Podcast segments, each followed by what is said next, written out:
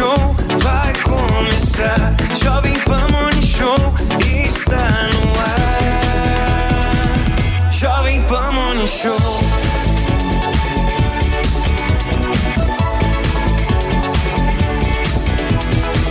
Jovem Pan Morning Show. Oferecimento Lojas 100. Preço baixo, carnezinho, entrega, montagem. É tudo sensacional. Fala, meus amigos, muito bom dia. Tá começando o nosso Morning Show dessa quinta-feira. Muito assunto quente. A Polícia Federal já tá nas ruas, operação por aí. Tem Operação Escudo em Santos. Infelizmente, mais um policial morto pela criminalidade. A gente também fala de carnaval, a gente fala sobre entretenimento, tem muito assunto acontecendo. Uma ideia muito interessante do Eduardo Suplicy para os celulares dentro dos presídios. E, claro, a gente ainda fala sobre carnaval em Pernambuco, terra do nosso Mano Ferreira, que já tá aqui no sofá mais polêmico do Brasil. Maninho, muito bom dia. Bom dia, o Galo da Madrugada já está tomando conta da ponte do Arte. Oh, até cantou o galo, meu amigo. Bom dia, Felipe Monteiro. Bom dia, Nelsinho. Prazer estar com vocês mais uma vez aí. Bom dia, Júlia Luci, direto de Brasília. Ela não está ouvindo ainda, mas ela tá já já vai dar um bom dia para todos nós, vocês puderam perceber. E o delegado Palumbo. Bom dia, é sempre um prazer estar aqui. Palumbo que viralizou nas redes ontem. Eu vi vários vídeos do Palumbo. Já já a gente fala por quê? Porque agora a gente fala exatamente sobre o policial militar morto lá em Santos. O cabo da Polícia Militar, José Silveira dos Santos, foi executado durante patrulhamento em Santos, no litoral de São Paulo. Outro PM também foi atingido. Eles foram socorridos pelos colegas e levados para a Santa Casa da cidade mas o cabo José não resistiu ao ferimento. Ele foi atingido na cabeça. Um dos suspeitos também morreu. Ele pulou do quarto andar do prédio onde os tiros foram efetuados. Um outro suspeito foi socorrido pelo SAMU. Palumbo, Aí a gente vê, infelizmente, a imagem do cabo da Polícia Militar que foi morto pela criminalidade. Mais um, já é o terceiro nesse ano, em um pouco espaço de tempo, e que, claro, está gerando uma grande reação da Polícia Militar, da Secretaria de Segurança Pública, da Polícia Civil nas investigações também. Inclusive, Palumbo, o secretário Derrite transferiu o Gabinete de Segurança Pública do Estado de São Paulo para Santos para os próximos dias. Situação muito complicada. Hoje em dia, ser policial é um risco constante de, de perder a, a vida. A gente lamenta muito a morte do, do cabo, que estava ali defendendo a sociedade. Né, tomou um tiro e acabou falecendo. Né, mais uma família enlutada. Com certeza, essas pessoas, esses criminosos que atentaram contra a vida deste policial, que mataram esse policial, são contumazes no mundo do crime, são de facções de criminosos estão soltos por causa da complacência da lei, por causa do nosso legislativo, que muitas vezes legisla em causa própria e não pensa em vítimas e cidadão do bem. Não todos os deputados e senadores, mas uma grande maioria lá, eu falo com tristeza no coração, que defende bandido o tempo todo. Para você ter uma ideia, Kobayashi, e a nossa audiência, a audiência do programa, a concursos da Polícia Militar no passado batia mais de 100 mil inscritos. Me parece que neste último aí não chegou a 50 mil. Por quê? Porque as pessoas estão enxergando como uma profissão de altíssimo risco. Nunca se matou tanto policial, nunca tantos policiais morreram em serviço, cada policial que morre a sociedade que sangra, e se nós não tivermos uma política de segurança aliada com o legislativo, com leis mais pesadas e um judiciário que não seja tão complacente, soltando bandidos com várias passagens em audiência de custódia, vai ser muito difícil ganhar essa guerra contra o crime organizado. O PP, e essa baixa procura pela carreira de polícia militar significa que a profissão está pouco valorizada, né? Não, com certeza, com certeza, né? É um dos aspectos de segurança pública, de melhorar a segurança pública, é melhorar as condições de trabalho do policial. O policial tem que ter mais dignidade, tem que ter melhores condições, tem que ter melhores salários, tem que ter melhores equipamentos. Isso sem sombra de dúvida, não é? E quando você vê, por exemplo, um concurso para a Polícia Militar atingir um recorde tão baixo como esse que o Palombo colocou, é preocupante. É preocupante, porque, infelizmente, as pessoas não veem a carreira de policial, que é uma carreira que honesta, é uma carreira digna, né, como uma carreira atraente para ele poder é, exercer e proteger a sociedade em geral. E o que me incomoda muito, o, o Koba, em relação a esse fato, é que a gente vê mais um policial sendo morto. Né? É comum, hoje em dia, a gente abrir as páginas de jornal. Nós falamos parar... ontem aqui de um policial civil, hoje é um policial militar, dois dias seguidos. É, é comum você virar as páginas de notícias e verificar mais um policial morto. Né? É, isso demonstra, na minha, opinião, que a política de segurança pública está falida.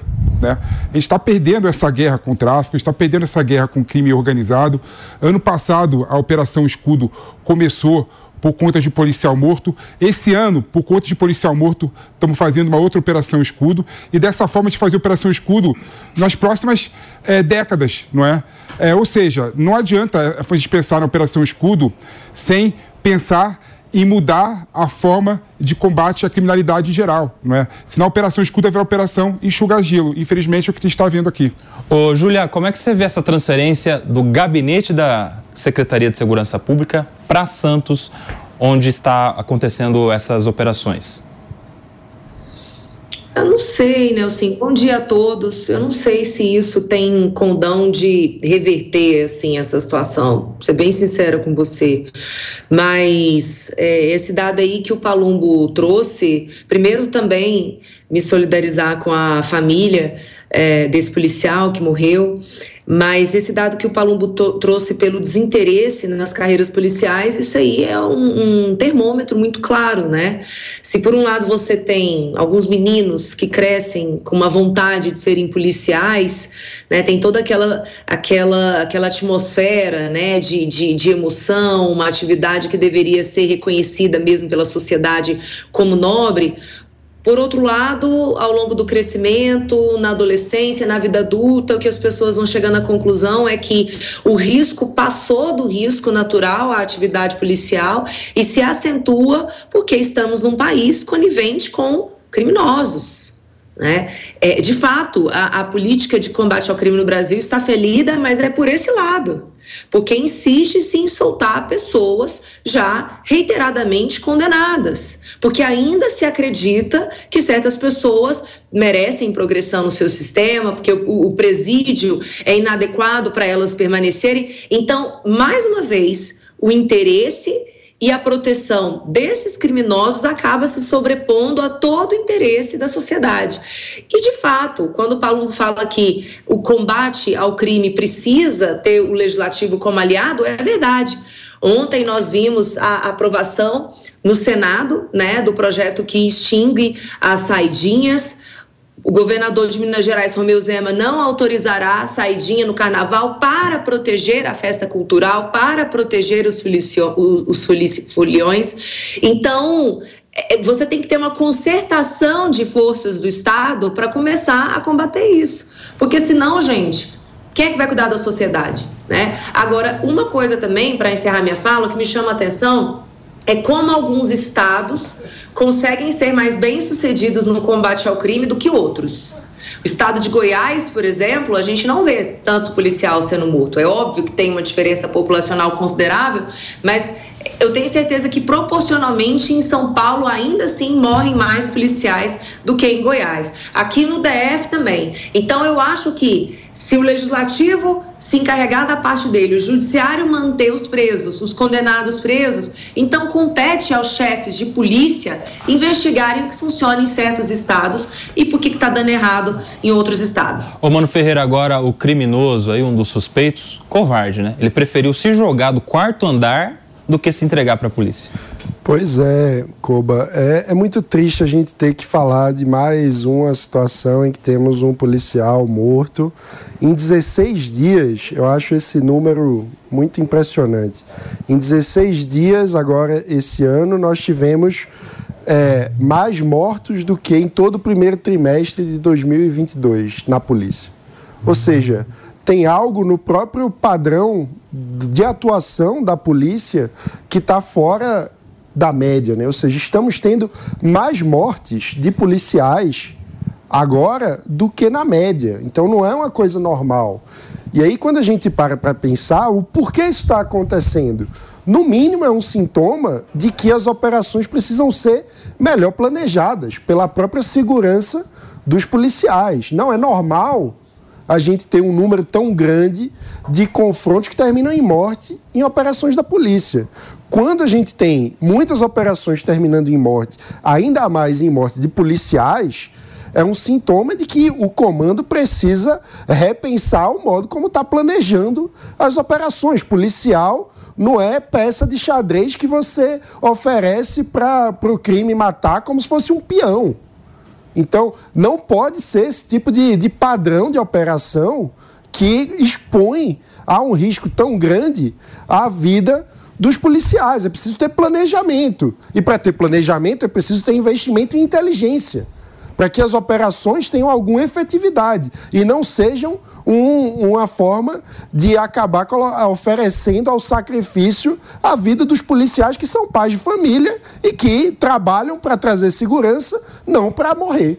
Palumo, por que, que você acha que está morrendo mais policiais do que na média? Olha, o que o Mano falou, eu concordo. Você tem que investir na polícia judiciária um pouco mais. As polícias civis de todos os estados estão numa situação muito crítica, capengando, falidas, mal pagas. Por quê? Porque ela não aparece. E ela não tem que aparecer mesmo. O investigador ele tem que andar como eu, como o PP, como o Mano, ele tem que entrar numa festa rave, ele tem que entrar no meio do carnaval, como a Polícia Civil aqui de São Paulo vai fazer, ele tem que se infiltrar no meio das quadrilhas, ele não trabalha de forma ostensiva. É a paisana. Só que isso, Coba, é, não, não, reverte em visualização de viaturas na rua, daquela sensação, nossa, quanta viatura. Então fica mais difícil os governantes entenderem que enquanto a gente não bater no dinheiro do crime, na cabeça das organizações criminosas, nos chefes de facções, nós vamos ficar fazendo como o Mano falou, enxugando gelo. O que, a Polícia Civil faz? Principalmente o DEIC, o DENAR, que eles investigam e vão lá e dá o bote certo. O que, que os grupos operacionais da Polícia Civil fazem? GOI, Garra, GER. Ah, o DEIC tem uma operação que sabe que vai ter uma troca de tiro com bandidos armados de fuzil. Eles chamam esses grupos de apoio, mas já tem uma investigação prévia, já tem um planejamento certo. Tanto é que nós participamos de algumas trocas de tiro. Aliás, o Garra, durante o ano de 2018, junto com o GER, era troca de tiro quase que toda a semana. E não se morria tantos policiais, porque nós já sabíamos o que ia acontecer. Teve um policial Martins que tomou um tiro no braço, quase perdeu o braço é, hoje está recuperado, continua em atividade, mas a gente participava de várias trocas de tiro e isso não acontecia. Então a gente tem que olhar assim o setor de investigação, tem que se investir na polícia civil, senão a gente vai ficar enxugando o gelo, como o Mano falou e o Felipe também falou isso. Só que o legislativo tem que fazer a sua parte também. E o judiciário também. Tem muito bandido saindo pela audiência de custódia, pela porta da frente. Agora, o Palumbo, já que você está falando de segurança, de policial a paisana, de não ser visto em viatura, ontem você viralizou nas redes, né? Eu vi em vários posts, várias pessoas publicando Palumbo prendendo bandido, gente. Teve palumbada. Teve palumbada ontem. É. Explica pra gente como é que essa história, você estava na Barra Funda, viu? Eu estava voltando do velório do policial civil, indo para o meu escritório político, que fica ali na, na Matarazzo, na... e aí a gente viu dois marginais correndo, né? Depois descobrimos que eram marginais, com o celular na mão. E aí eu, o Sargento Victor. Palumba, só um minuto. Enquanto você fala, a gente vai colocar as imagens agora que estão viralizando, inclusive com áudio. Vamos, vamos acompanhar primeiro e na sequência você já comenta. Vamos rodar, gente. Ó, acabaram de, de roubar, para a vítima ali. Tá passando por cá. Pegamos dois. Eu e o Sargento Victor aí. As vítimas estão ali, ó. Ó, aí, mostra aí. Acabou de roubar aqui. Também, hein? Eu e o Sargento Victor acabamos de prender esses dois. A gente viu eles correndo. Falou só, é ladrão, é ladrão, é ladrão. Vamos pegar. Tô com o meu carro ali, paramos e conseguimos prender. Falou do PP? Valeu, irmão.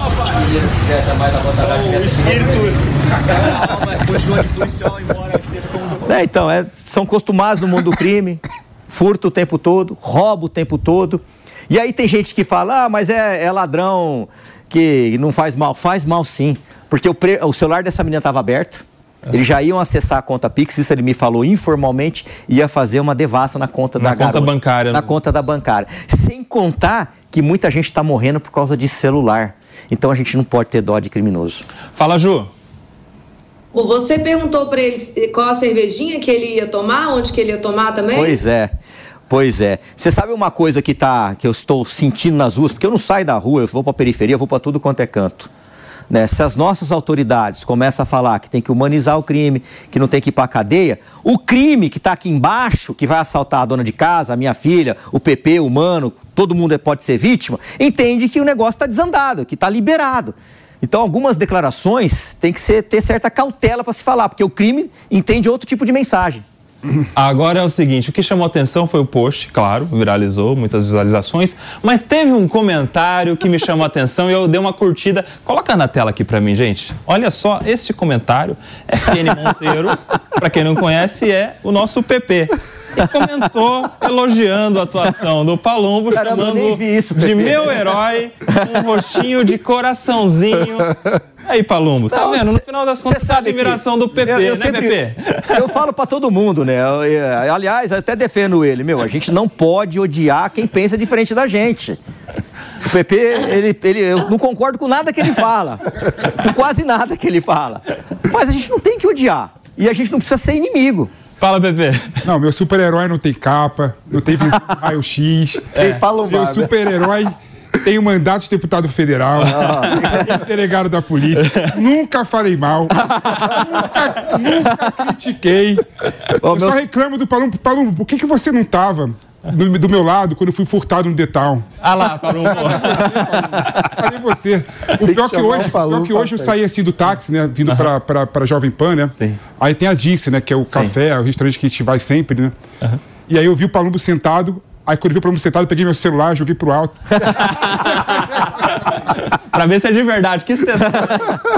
Ô, mano, Não mas, aconteceu nada, não. mas é legal isso, né? Uma atuação assim, o cara não tá esperando, velho. Não tem viatura, não tem fardado, mas tem lá um policial que tá paisana que é 24 horas policial. Exatamente. E é importante que tenha efetividade, né? Tomara que os criminosos fiquem presos, não sejam soltos.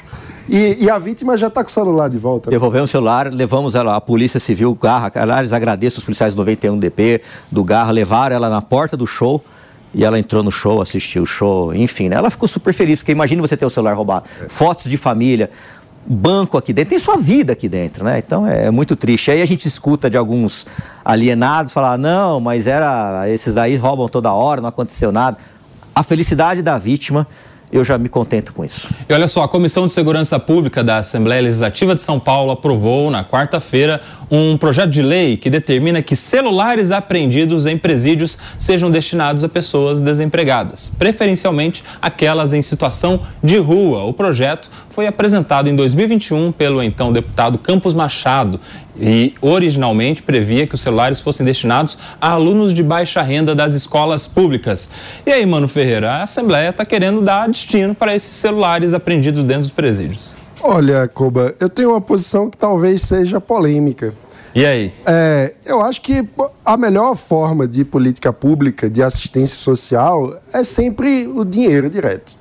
Então, na minha visão, os celulares deviam ir para leilão, como várias outras mercadorias apreendidas já vão, para que o, a, a política social seja feita de forma bem desenhada, focalizada, com transferência direta de recurso, é, valorizando a autonomia daquele que recebe o benefício para que ele seja dono da sua própria vida e escolha o que fazer com o dinheiro. Se a melhor forma é tendo um celular ou não, isso vai variar de acordo com a realidade de cada beneficiário. Então, é, enfim, eu não sou muito fã desse projeto, não. E aí, Pepe? Não, eu discordo, mano. Eu discordo completamente do mano. Hoje em dia, quando você está sem o celular, você está sem, inclusive, a participação do debate público no Brasil, não é? O debate público no Brasil hoje em dia é travado em redes sociais, é travado, é travado é, discutindo com as pessoas das mais diferentes matrizes ideológicas. Você recebe informação hoje em dia, lê jornal por meio de celular, você lê livro por meio do celular, ou seja, entregar o celular é, que foi recuperado de presídio, seja para escolas públicas, seja para aquela população em situação de rua, é uma política pública adequada. Não tem, sobre, não tem dúvida disso, né? Se você vender o celular em leilão, quem vai acabar comprando o celular é a classe média, que não precisa desse tipo de Sim. postura e de política. O meu ponto Entendeu? é o seguinte, eu concordo com todos os benefícios do celular. Eu tenho celular, todo mundo tem celular, porque o celular tem muitos benefícios. Não é isso que está em discussão. O ponto é, se essa não for a prioridade daquele que está recebendo, ele vai vender o celular e vai fazer outra coisa com o dinheiro. Então, o meu ponto é. Mas sob é o aspecto mais- liberal, sob o aspecto liberal, isso também é uma boa política. Né? O cara Sim, recebe o mas celular tá- e vende e faz o que quiser com o dinheiro. Mas está sendo um Mas, pouco ineficiente. Não, mas você, né? mas, você, mas você pode O criar. meu ponto é justamente Ah, mas- dar a transferência direta do recurso, focalizado. Até porque quantos vão ser os beneficiários do celular? Como que você vai fazer uma fila de quem realmente merece triagem, ou não né? merece ganhar o celular? Como é que o morador de, Ah, isso é fácil fazer, de rua vai sustentar esse celular? Porque você tem que pagar a internet. Não, Não, mas é tão é- esse- simples esse- assim. mas isso é um Não ponto tem interessante. Wi-Fi em tudo quanto é lugar Mas, um outro que é um ponto- mas isso é um ponto interessante. Assim, a, a população em situação de rua é muito heterogênea. Tem gente que trabalha. Tem gente Verdade. que trabalha na- em padaria em São Paulo e mora em São Bernardo. Só que não tem dinheiro para dormir e alugar um espaço em São Paulo, prefere dormir na O rua. projeto or- original Então- era para alunos da- da- do, do ensino público, né? Seria- teria, seria uma alternativa também. Ô, Júlia, tá pedindo, eu quero saber o seguinte: será que se a gente for deixar na mão do Estado para fazer leilão, a gente não fica onerando o Estado para contratar leiloeiro, para ficar cuidando da burocracia toda de um leilão? Ah, mas já E aí? faz, né? Eu entendo que essa lei ela é populista. Né? Quem apresentou o projeto de lei, caso venha acontecer, por exemplo, uma cerimônia de entrega desses celulares apreendidos, é o deputado que vai aparecer lá e o que vai dar a sensação para a população é que ele, o político, né, o autor da lei, é que está entregando esses celulares. Segundo, que é, a gente não pode continuar nessa linha de ficar dando tratamento diferente às pessoas o tempo inteiro.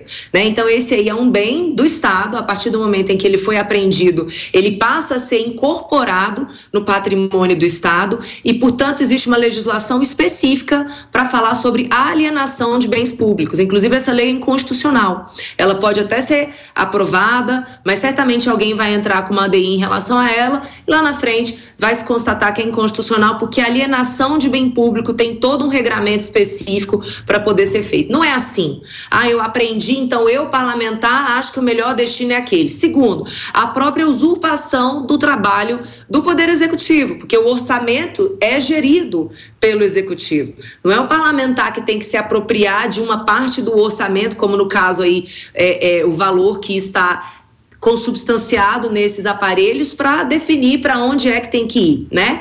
Fora toda uma questão prática, né? Eu tenho certeza que muitas pessoas iriam reclamar do modelo que receberam, alguns modelos começariam a dar problema e aí nesse caso iriam atrás do Estado para entregar um aparelho que funciona. Então, tudo errado, do início ao fim. Está completamente errada essa política, seja para morador de rua, que no caso dos drogaditos venderiam esse celular para comprar droga, seja para estudante, porque estudante tem que ter livro para estudar. A gente tem que parar com essa ideia de colocar a gente em tela o tempo inteiro. Fica na sala de aula estudando, que vai dar mais resultado. Inclusive, o governo Tarcísio suspendeu né, algumas redes sociais e streaming para dentro do, do ali do local das escolas, exa exatamente para os estudantes focarem nos estudos e para desempregado também eu não concordo.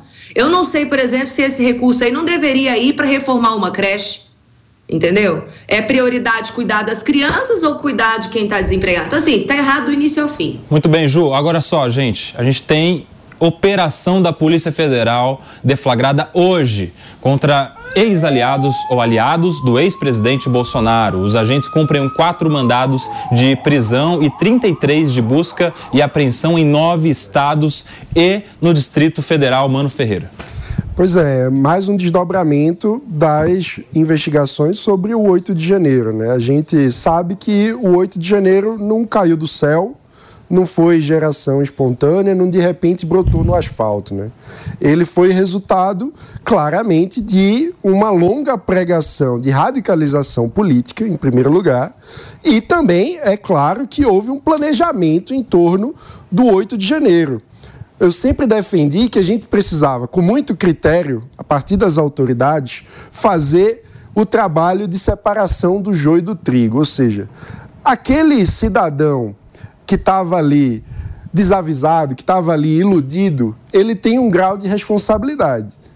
Mas o cidadão que planejou, articulou, financiou tudo aquilo, tem um grau de responsabilidade muito maior. Então é muito mais importante chegar nessas pessoas. Quem são de fato os mandantes, os articuladores, aqueles que tramaram tudo que aconteceu no dia 8 de janeiro. Essas pessoas precisam ser devidamente responsabilizadas, claro, com o devido processo legal, com direito à defesa e com também toda a transparência das evidências que eventualmente levem à condenação de cada um dos envolvidos. PP, nós temos como alvos desta operação o general Braga Neto, general Augusto Heleno, ex-ministro do GSI, o Anderson Torres, ex-ministro da Justiça, ex-secretário de Segurança Pública do Distrito Federal, e Valdemar Costa Neto, presidente do PL.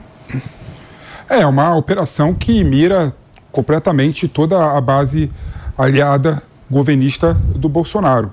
E é bom lembrar né, que todo toda operação, o sustentáculo dessa operação se baseia na delação premiada do Mauro Cid, que fez uma delação premiada com a Polícia Federal, é, narrando vários fatos e narrando participação de várias pessoas na possível tentativa de golpe é, supostamente orquestrada pelo Bolsonaro. Né?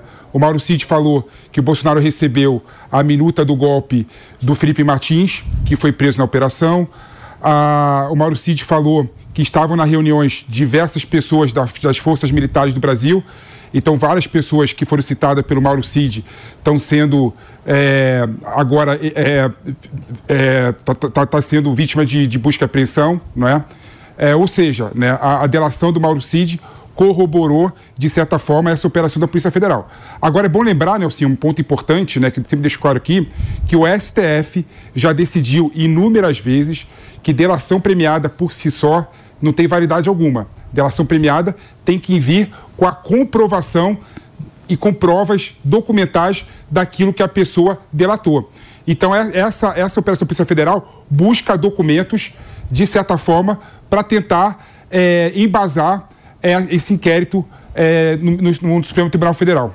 Ô, Julia, foram alvos de ordem de prisão, portanto, estão presos preventivamente Felipe Martins que é ex-assessor especial de Bolsonaro, Marcelo Câmara, que é coronel do Exército, citado nas investigações e um dos presentes oficiais, e, é, vem, e como ele é citado nas investigações dos presentes vendidos pelo Bolsonaro. Rafael Martins, major das Forças Especiais do Exército, e Bernardo Romão Correia Neto, coronel do Exército. São quatro pessoas que foram presas com mandados de prisão. Felipe Martins, Marcelo Câmara, Rafael Martins e Bernardo Romão Correia Neto. Três militares e um ex-assessor. É, é importante a gente avaliar com bastante cautela esse momento. Essa, essas prisões né, vão dar oportunidade para essas pessoas falarem, né, darem os seus depoimentos, Algumas é, é, falas vão ser muito importantes e vamos esperar, vamos ter cautela. Eu acho que a palavra do momento é cautela. Depois de tanto tempo, lembrando que já se passou um ano né, dos atos do 8 de janeiro, algumas questões é, é, aconteceram, como por exemplo a gente noticiou aqui na semana passada, né, o arquivamento do Ministério Público Federal em relação à investigação em relação a Anderson Torres, em relação a Ibanez Rocha, tendo concluído que ambos não colaboraram para o acontecimento do, do, do 8 de janeiro. É, já tivemos algumas pessoas que foram soltas também, e é óbvio que a gente está falando de um caso que tem toda uma carga ideológica e uma disputa política inegável. Então, eu acho que quanto mais as pessoas envolvidas e as autoridades também que estão cuidando do caso tiverem cautela, melhor. Porque a gente está falando de um suposto golpe de Estado e isso é muito grave. Né? Imagina a comunidade internacional analisando é, se vai investir ou não no Brasil, se as, se as instituições são seguras ou não no Brasil. Então é um momento muito importante e a sociedade quer ver o fim dessa história. Né? A gente já está aí no segundo ano do mandato do presidente Lula, nós temos muitas coisas a serem resolvidas e toda vez a gente vê uma comoção muito grande quando acontece algo relacionado ao suposto suposto golpe do 8 de janeiro. Eu digo suposto porque a gente é, imagina que para haver um golpe de Estado você deve, deve ter uma série de uma concertação de fatores para que fosse feito efetivamente um golpe de Estado. Né? Hoje nós ainda temos, só para concluir, Nelsinho, é, pessoas que estão presas ainda no 8 de janeiro sem a devida individualização do caso delas. Né? Na semana passada também foi noticiado alguns ambulantes que estão presos né, e, e, simplesmente estavam passando ali perto, acabaram sendo presos. A família também de um morador de rua se pronunciou dizendo que não sabia desse morador há muito tempo. Ele também tá, ele, ele foi ao acampamento para se alimentar e ele permanece preso. Nós tivemos a fatalidade da morte de um preso, né, no presídio, considerando que já, já havia sido dado uma série de alertas sobre o estado crítico de saúde dele. Mesmo assim, ele foi mantido preso. Então Vamos esperar cautela, sabedoria das autoridades envolvidas, porque o que tem que prevalecer é a verdade e eu tenho certeza que é isso que todo mundo quer. Por aqui a gente está repercutindo a operação da Polícia Federal, que está acontecendo hoje em vários estados, com quatro mandados de prisão, inclusive, e muitos outros alvos de busca e apreensão, dentre eles Braga Neto, General Heleno, Anderson Torres e Valdemar da Costa Neto. Esses quatro não têm mandado de prisão, eles simplesmente sofreram busca e apreensão em seus domicílios. Para trazer mais informações, o Bruno Pinheiro já está aqui com a gente no Morning Show. Vou pedir para colocar ele aqui na tela. Ele que está desde cedo acompanhando essas operações e vai atualizar, trazer mais informações para a gente aqui no Morning Show. Seja bem-vindo, Bruno. Bom, que bom falar contigo, sempre uma alegria, uma honra e uma satisfação, uma operação muito intensa da Polícia Federal e é importante a gente entender. Então, senta que lá vem a história, essa é a grande verdade. Porque é o seguinte: existiam vários núcleos de acordo com a investigação da Polícia Federal, cerca de cinco núcleos. E aí, entre essas informações, havia uma articulação entre influenciadores, entre idealizadores, os difusores e também os financiadores, quem divulgava essas informações antes mesmo, de acordo com a investigação, de acontecer as eleições lá no final do ano e chegar ao segundo turno, inclusive. Então tinha esse objetivo de levantar dinheiro, que tinha essa operação financeira, sejam com aliados ou não, até de dentro do governo em si, e aí que repassavam essas informações. Como esse eixo, esses cinco eixos, esses cinco eixos, na verdade, atuam atuava o seguinte: tinha um ataque virtual aos seus opositores, ataques às instituições, STF, à Justiça Eleitoral, ao sistema eletrônico diretamente. Tinha também o sistema ali, o eixo, que era sobre uma tentativa de golpe de Estado e abolição violenta do Estado Democrático de Direito. De um outro lado, ataque contra toda a campanha de vacinação contra a Covid-19. E ainda, de um outro lado, usando a estrutura do Estado para obtenção de vantagens. E aí abrem outros eixos aqui no mesmo ramal sobre essa adquirir essa estrutura, que é justamente o uso do cartão corporativo, também inserção de dados falsos no cartão de vacinação, envolvendo inclusive o do ex-presidente Jair Messias Bolsonaro e o uso de toda essa estrutura, inclusive com enriquecimento ilícito. Agora, de um outro lado, é importante entender também que essa investigação começa a colocar também entre esses núcleos aos nomes que atuavam diretamente. Tinha o setor de inteligência, tinha inclusive as pessoas que alimentavam, de acordo com a investigação, o ex-presidente Jair Messias Bolsonaro com o seu ex-ajudante de ordens, que era quem começavam ali a alimentar essa esperança e fazer um rastreio. E aí já entra naquela linha da agência de inteligência. Rastreavam em tempo real onde estava o ministro Alexandre de Moraes, é o que levanta essa investigação então. Então tinha esse núcleo que alimentava essa informação. Do outro lado, tinha o um núcleo responsável em conversar com os militares e levar um convencimento, a fim deles é, aceitarem, que eles acolhessem um golpe de Estado diretamente. Esses nomes atuavam, inclusive, o, o ex-candidato a vice-presidente do ex-presidente Jair, Jair Messias Bolsonaro, que é o Walter Braga Neto, e também tinha uma assessoria jurídica, o que dava suporte jurídico caso de fato eles conseguissem emplacar um golpe de Estado. Entre os nomes que assessoravam o ex-presidente justamente com esse esquema de assessoria jurídica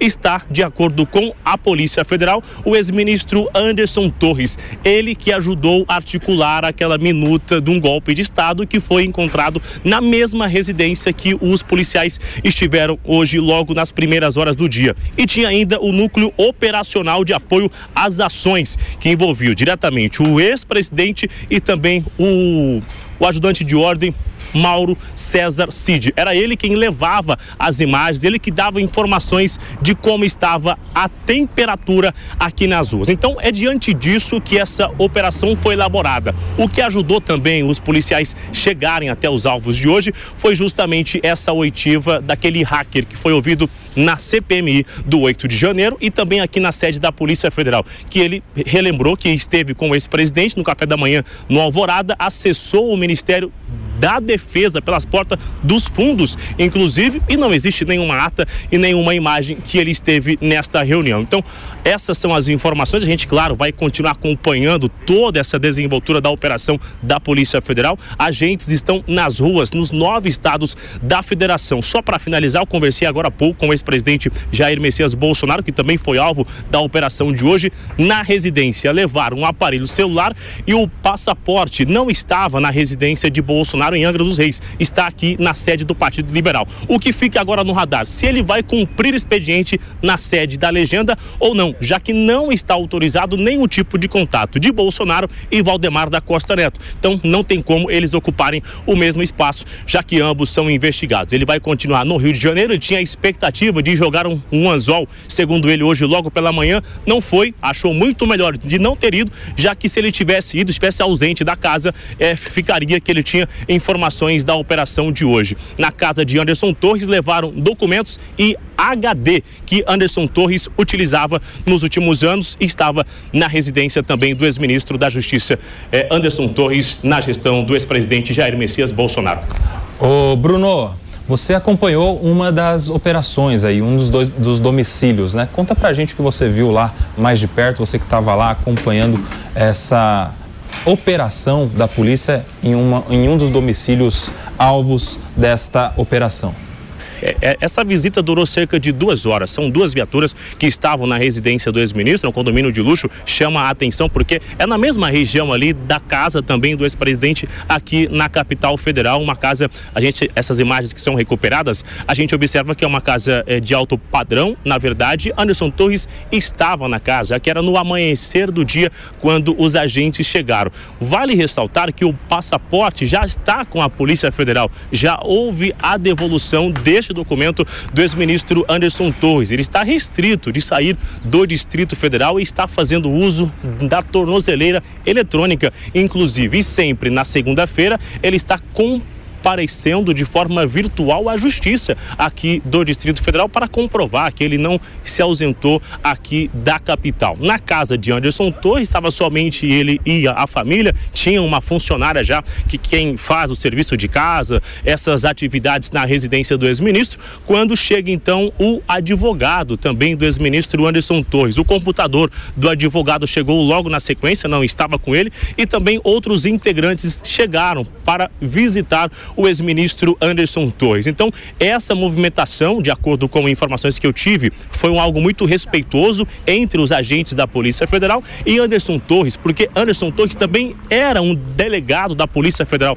Ele já esteve do outro lado também, ele entende como se dá uma operação como essa. Então, ele acompanhou os quartos no segundo andar da casa também, visitou todos os cômodos, ofereceu todas as informações durante essa ampla varredura na sua residência. Repito que somente alguns documentos e esse HD que foi levado da casa de Anderson Gustavo Torres, o ex ministro da Justiça e ex-secretário do Distrito Federal de Segurança, que estava em Orlando com o ex-presidente Jair Messias Bolsonaro nos atos do 8 de janeiro. E aí, recentemente, na última semana, o inquérito foi arquivado, inclusive. O que justificou o arquivamento é que não acharam nenhum elemento durante essa investigação e que foi enviado um tipo de alerta, de mensagem para os homens da Polícia Militar que não autorizasse que os invasores atingissem a sede do STF, o que acabou acontecendo. Então, agora uma outra informação da Polícia Federal que Anderson Torres atuava no assessoramento jurídico para elaborar um suporte, uma forma de documentar o que levaria uma estrutura para dar um suporte de um golpe de Estado. É a informação da Polícia Federal que essa era a atuação do ex-ministro Anderson Torres ao lado de Augusto Heleno, que recebeu informações da agência de inteligência, viu? É, Nelson Kobayashi. Meu amigo Bruno Pinheiro, muito obrigado pelas informações, sempre nos atualizando sobre o que está acontecendo em Brasília e hoje sobre essa operação da Polícia Federal. Volto sempre ao Morning Show. Por aqui, delegado Palumbo, e essa operação visando, em especial, os aliados do ex-presidente Bolsonaro. Quanta coincidência, né? A Júlia falou dois pontos. Primeiro, individualização das condutas daqueles presos que estão que foram presos no dia 8 de janeiro. Você não pode manter uma pessoa presa sem individualizar a conduta. Você não pode sequer fazer um auto de prisão em flagrante sem individualizar a conduta. Seria como se eu prendesse alguém na rua e levasse para a cadeia também alguém que está do outro lado da rua apenas vendo. Isso é um absurdo, rasgaram a Constituição. E o viés político ideológico, e também concordo com a Júlia, isso é muito claro. É evidente isso. Não tem como você desassociar uma coisa da outra. E um terceiro ponto que eu coloco aqui, que um poder, nenhum poder tem que ser absoluto.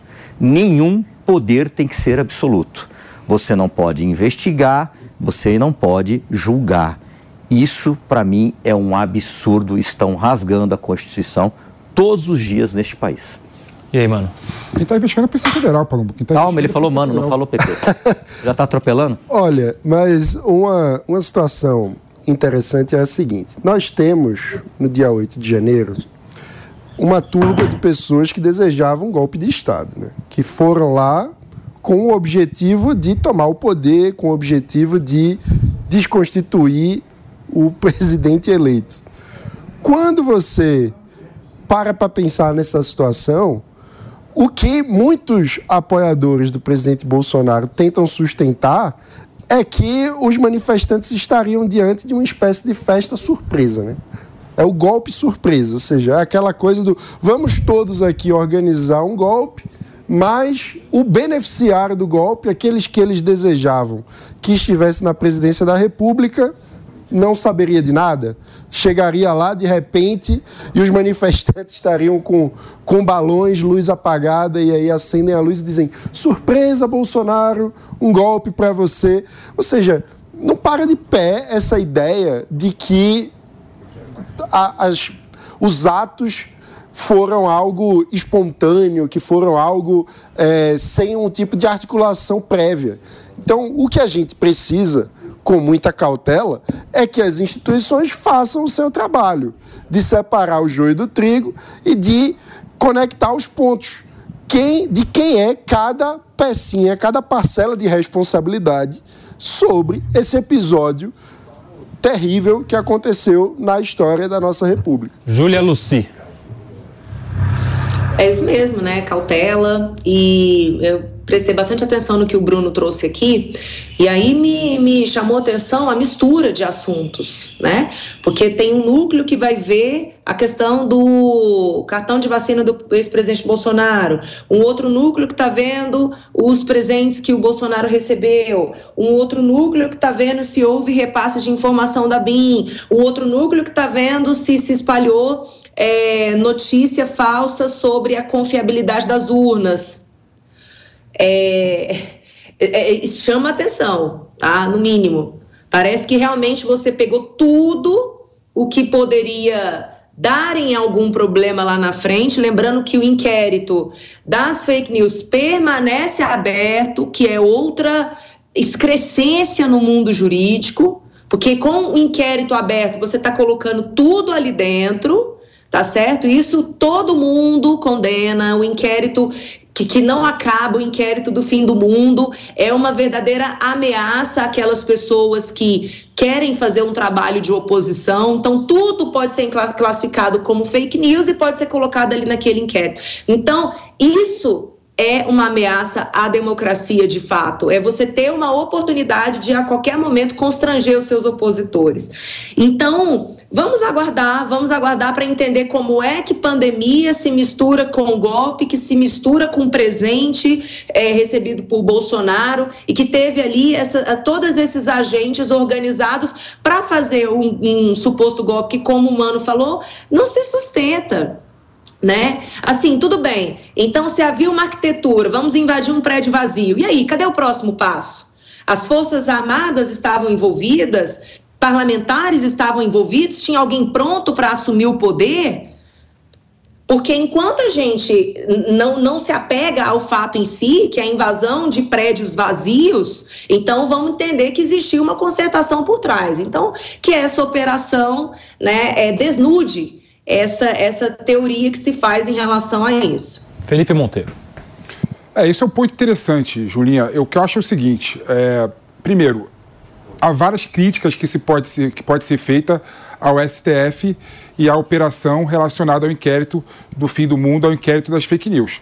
Por exemplo, eu concordo com vocês quando vocês falam que há várias é, denúncias ali sem a individualização da conduta da pessoa. Isso é um absurdo. Como é um absurdo também não ter sido feita audiência de custódia no prazo de até 24 horas depois que a pessoa foi presa. Se o Estado não tem condição de fazer audiência de custódia de 24 horas, que liberte as pessoas que estão sob seus cuidados. Então há vários absurdos. O que não dá para a gente virar as costas é que tem uma pessoa que trabalhava diretamente com o ex-presidente Bolsonaro, que fez uma delação premiada e que relatou vários fatos nessa delação premiada. Um dos fatos, por exemplo, é que a minuta do golpe foi lida pelo Bolsonaro na presença dos três, é, das três forças militares, né? Aeronáutica, Marinha e Exército. A força militar da Marinha, na ocasião, falou claramente que a tropa estava à disposição para ajudar o presidente no golpe. O Exército colocou contra. Ou seja, isso é narrativa, é a narração de alguém próximo do ex-presidente Bolsonaro que participou da reunião. Como tem também, né, no relato dele, dizendo que o Braga Neto, que era o ministro de Defesa do Bolsonaro, é, relatava todo dia atualização sobre os acampamentos em frente aos exércitos no Brasil todo. Se o Braga Neto relatava o, o que acontecia no acampamento do Exército no Brasil todo para o presidente da República, pode-se aferir que tem determinado nexo causal entre as pessoas que estão no acampamento e o presidente Jair Bolsonaro. Ou seja, há várias situações que têm que ser esclarecida no decorrer do inquérito. É isso que eu estou colocando Pepe, aqui. Ju, rapidinho, é, tá? O presidente receber informação é natural, Pepe. Ele precisa receber informação sobre tudo que acontece no território. Mas eu lanço aqui uma pergunta: qual foi o, o golpe de Estado no mundo que aconteceu sem armas? Me traz isso, por favor. Felipe Monteiro, rapidinho. Sem armas no mundo todo? É. é o impeachment do Lugo no Paraguai, por exemplo, foi um golpe de Estado sem armas. O impeachment quer ver, quer ver, quer ver outro golpe sem arma? Venezuela, por exemplo, Hugo Chaves. É Hugo Chaves na Venezuela deu vários golpes fazendo plebiscito, referendo para ficar no poder mais tempo.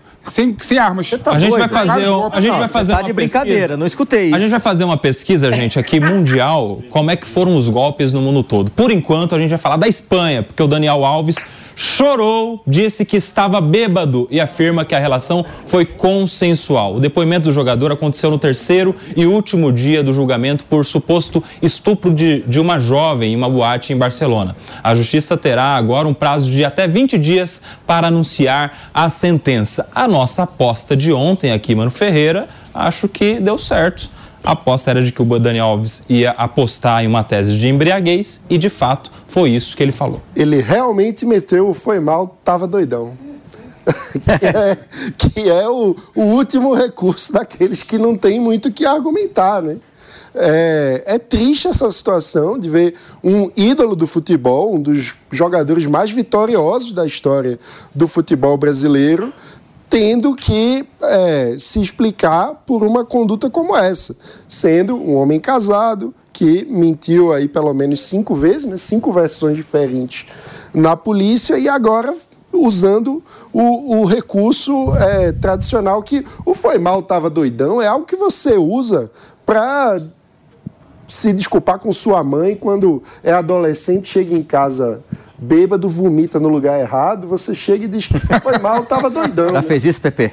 Nunca fiz isso. Agora não fica você doidão? isso com a justiça. Não. Você não fica doidão, né, Pepe? Eu não, eu não, sou um cara sério, quase não bebo.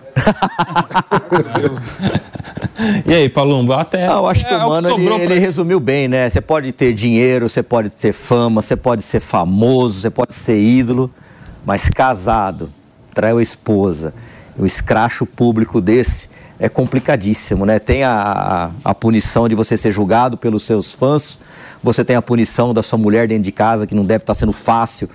Para ele, ele falou cinco versões diferentes e depois chorar aí é. Oh. A maioria dos réus choram mesmo, né? Depois que a casa, depois que a casa cai. Por aqui, Ju, informações. O Ministério Público quer uma condenação de nove anos.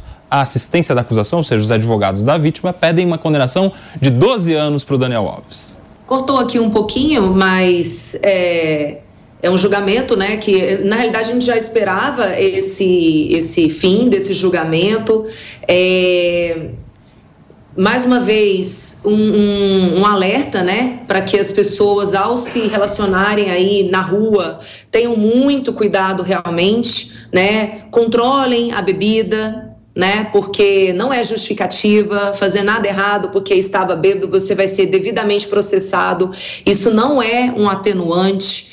Então, trazer para si a, a, a, responsabilidade, né? Responsabilidade sobre os próprios atos. É, tudo na nossa vida traz consequências. O Palumbo trouxe aí essa questão da, da traição, né? Se Daniel Alves estivesse em casa com a mulher dele, ele não teria passado por isso. Eu não estou aqui para fazer um julgamento moral do comportamento das pessoas que traem ou não traem, mas é, um caso de violência né, contra a mulher que foi condenado e lá fora não é igual aqui no Brasil, né? As penas são cumpridas, então ele acabou com a vida dele, né? Ele vai ficar fora do, do, do campo, é, vai, vai, vai perder uma década aí, né, de afastamento dos filhos. Então é uma, é uma punição que chegou para uma pessoa que foi condenada a ter praticado esse ato. É, ontem eu recebi algumas manifestações, né, nas minhas redes sociais depois que eu comentei o caso aqui. E muitas mulheres, né, assim, agradeceram por eu ter trazido o ponto de vista que eu trouxe sobre a gente ter um, um cuidado ao fazer pré-condenações mulheres, né? Então, houve ali a, a, análise das provas, eu não tive acesso aos autos, eu não posso falar mais que isso, só sei que a decisão da justiça deve ser cumprida e é extremamente lamentável que, que esse episódio tenha acontecido da parte dele e em relação a ela. Ô Felipe, o Daniel Alves talvez seja o atleta com mais títulos no futebol tem quase 40 títulos, inclusive uma medalha de ouro olímpica, né?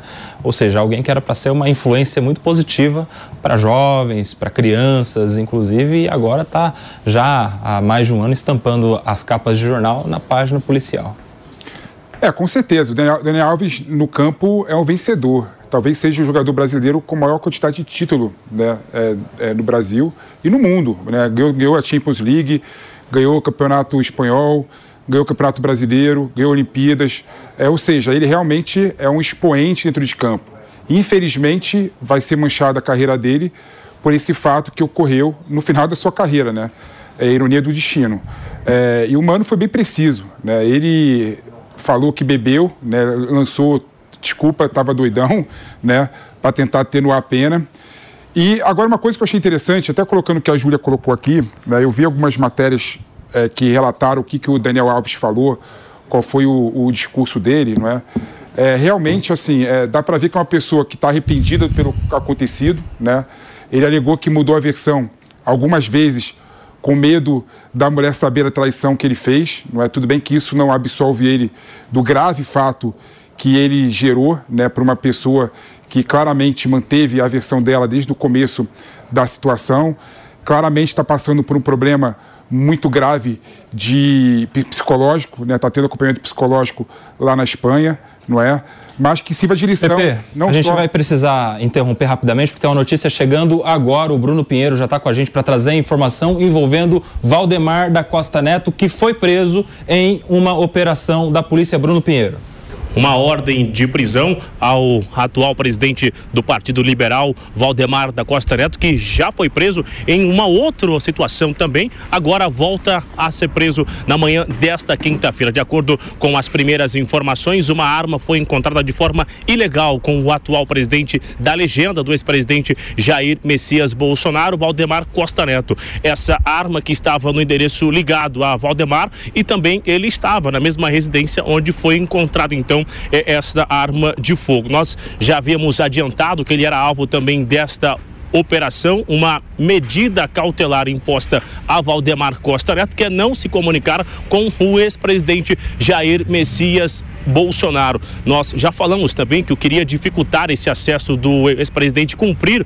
o expediente ali ao lado de Valdemar, na sede do Partido Liberal, aqui na capital federal, e agora com essa ordem de prisão confirmada na manhã desta quinta-feira por volta das 10 e meia da manhã. Então, aguardar a chegada das outras informações. Onde nós estamos é a sede da Polícia Federal. Ou seja, quando tem essa operação, tem algum tipo de conduzido, claro que acaba sendo ouvido aqui na sede da Polícia Federal, mas também tem a superintendência. Onde nós estamos nesse momento é o estacionamento, que então, se, se for a chegada de Valdemar Costa Neto em uma dessas viaturas, esse será o acesso. A gente continua de olho para confirmar então essa chegada e a outras informações e a identificação da arma de fogo que foi encontrada com Valdemar da Costa Neto aqui na capital federal. Quem estava no intervalo da rádio está chegando agora e está pegando a informação de que Valdemar da Costa Neto, presidente do PL, partido do ex-presidente Bolsonaro, foi preso na manhã de hoje em uma operação da Polícia Federal, quando ali os policiais encontraram uma arma que estava ilegal. O Bruno Pinheiro estava trazendo as informações. Vou pedir para o Bruno resumir agora para nossa audiência que acaba de chegar no Morning Show desta quinta-feira. Bruno. Exatamente. Então, repetindo essa informação que é confirmada de fato é, é, diante de uma fonte aqui da Polícia Federal. Estou com a apuração aqui ao vivo, a informação confirmada então que de fato estava com Valdemar Costa Neto essa arma de fogo de forma ilegal. Ele acabou sendo é, dado a, a voz de prisão para o atual presidente do Partido Liberal, ligado diretamente ao ex-presidente e que inclusive é citado nesta investigação que tinha essa organização que tinham cinco núcleos, né, que alimentavam essa esperança de um golpe de Estado. E aí, quando quando o Valdemar Costa Neto recebe os agentes da Polícia Federal, eles encontram uma arma de fogo ilegal na sua residência. Apesar da confirmação, ainda não tem é, essa informação de qual arma era, qual a documentação que está faltando ou se é mesmo a ausência de um registro. A gente continua é, acompanhando então para tentar entender se essa chegada vai acontecer aqui na sede da Polícia Federal, se ele vai ser ouvido ou qual vai ser o procedimento então a partir de agora, viu? Nelson Kobayashi. Muito obrigado, Bruno Pinheiro, a, apurando a informação agora em cima da notícia, trazendo a informação de que Valdemar da Costa Neto foi preso. Muito obrigado. Qualquer novidade, nos acione Bruno Pinheiro. Meus amigos, notícia importante: presidente do PL, o partido com maior número de deputados na Câmara eh, dos Deputados, na, na Câmara Federal, presidente do partido do ex-presidente Jair Bolsonaro, foi preso há pouco pela Polícia Federal por estar com uma arma irregular, ilegal. Ele não foi alvo de um mandado de prisão da operação. Ele sofreu uma prisão em flagrante por estar com uma arma ilegal que foi encontrada pelos policiais federais Mano Ferreira. Olha, a primeira coisa que chama a atenção é que, no caso do Valdemar Costa Neto, se trata da sua segunda prisão. Né? Ele, vale lembrar, tem em seu currículo a prisão em função de ter sido um dos sócios do esquema do mensalão. Então, é curioso a trajetória política do Valdemar Costa Neto. Né? Uma vez foi à prisão em função de um esquema que estava ligado ao então governo do PT, e agora ele vai à prisão numa operação que foi realizada no contexto de poder né, ligado ao bolsonarismo. Então ele muda a, a vertente política, mas é, continua tendo problemas com a justiça. A gente precisa aguardar mais informações para saber o detalhamento dessa prisão, né? Mano, Porque... sabe uma coisa que me incomoda muito, realmente? É, e, aí, e aí a narrativa da perseguição da Polícia Federal fica um pouco clara para essas pessoas que, que vivem de narrativa, né? É, pelo que consta, ele foi preso porque estava com uma arma irregular em casa. Exato a, o mandato era de busca e apreensão na casa dele, não era de prisão, não é? E aí a Polícia Federal identificou uma arma irregular e prendeu o Valdemar da Costa Neto por causa de uma arma irregular na casa dele. É que daí, aí, Paulo, é você pode é, esclarecer vamos lá, é uma, nossa audiência? Você tem um mandado de busca e apreensão. Se você entra numa residência em posse de um mandado, você está cumprindo uma ordem judicial. Se chega lá, tem uma arma, Irregular. tem drogas, tem objetos que levem à- prisão em flagrante, a polícia dá voz de prisão em flagrante e autua em flagrante. Eu não sei se foi esse caso aí, porque a notícia acabou de chegar. A mas é isso. Consta isso. Ah, Você então, entendeu, mas então é Mas isso. a obrigação do policial. É é obrigação, porque senão ele prevarica. Se amanhã ou depois qualquer um receber na sua porta a Polícia Civil ou Militar, que são as cumpridoras de mandatos judiciais, e você tiver alguma coisa ilegal dentro da sua casa, pode ensejar uma prisão em flagrante que não tenha nada a ver com a investigação. Então, para deixar bem É, claro, lembrando- para deixar bem claro, viu, Ju? O Valdemar Ele- não sofreu um mandado de prisão do STF. Não teve uma ordem judicial para que ele fosse preso. A ordem contra o Valdemar era de busca e apreensão. Os policiais, estando na casa dele, localizaram uma arma que estaria irregular. Agora, se portanto, for irregular, tem que saber o ilegal. também, E né? aí, estando diante de um fato ilegal, o policial que lá está praticando a operação, ele tem por obrigação legal também efetuar uma prisão em flagrante. Flagrante pela arma e não em relação ao caso que deu margem, deu ensejo, foi objeto do mandado de busca. Júlia Luci. Júlia, É para você complementar, não deixa de ser um fato político que vai impactar o- o- a política brasileira, né? Porque ele é presidente do- de um partido importante no Brasil. Nelsinho, portar arma sem a devida autorização é um crime inafiançável de acordo, de acordo com o Código de Desarmamento no Brasil.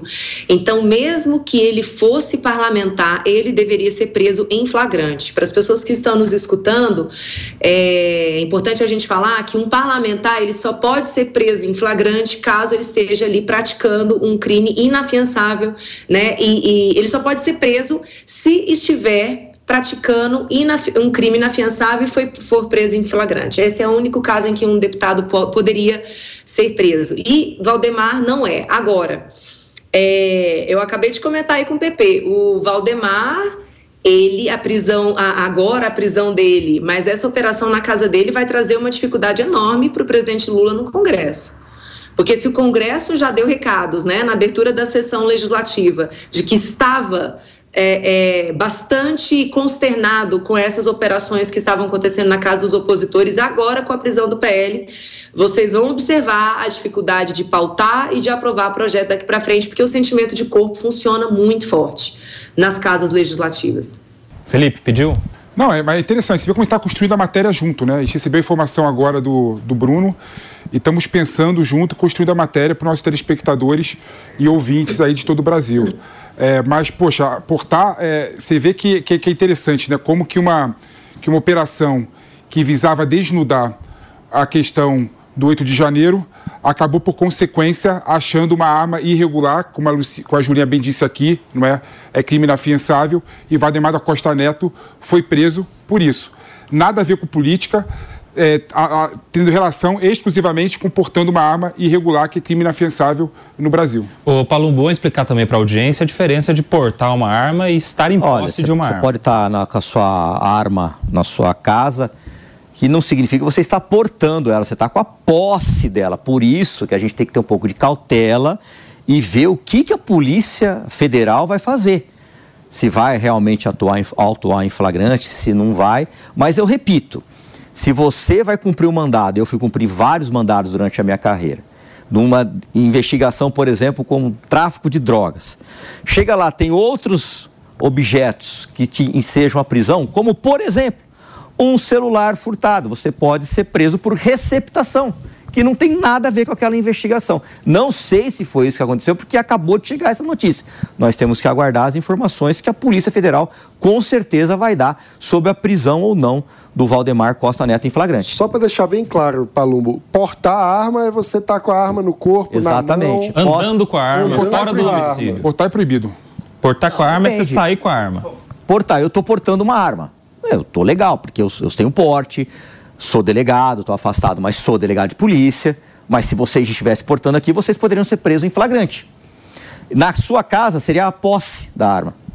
Essa é a diferença. A posse é em casa, o porte é andando fora do domicílio, pediu Júlio Luci.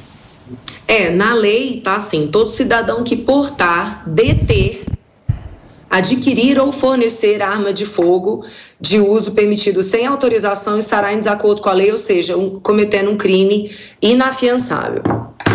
Crime de porte de arma ilegal, né, Palumo? Mas aqui, Exato. o fato é o seguinte: nós temos um presidente de um partido preso. E a Júlia? E, e, e, por um fato que não tem a ver com o um mandado expedido pela Justiça. Mas por um Como flagrante da polícia. Isso vai render reação política também, né, mano? Sim, mas se a gente está diante de um relato correto da Polícia Federal de chegar e ter um flagrante, a polícia tem que cumprir a sua é, missão, tem que obedecer à lei, independentemente de quem seja do outro lado. Né? Então, é claro que tem repercussões políticas, mas o trabalho da polícia é fazer a lei ser cumprida, não é pensar na repercussão política. Né?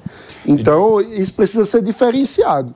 Fala, é, a, polícia, a polícia tem que agir independente da opinião popular, independente do calor popular.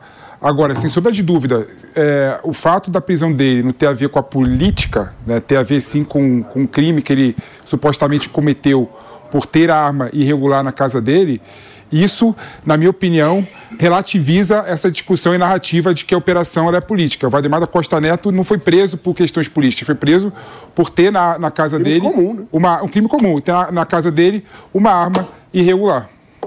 Paloma. Não, o que a gente discute acredito que a Júlia também, talvez seja a ingerência de quem é chefe do Poder Executivo. Eu já falei isso algumas vezes aqui, isso acontece. Não deveria acontecer, PP, mas acontece. Lamentavelmente, acontece na Polícia Civil, acontece na Polícia Militar, acontece, PP. Acontece. Eu fui da carreira, sou da carreira ainda.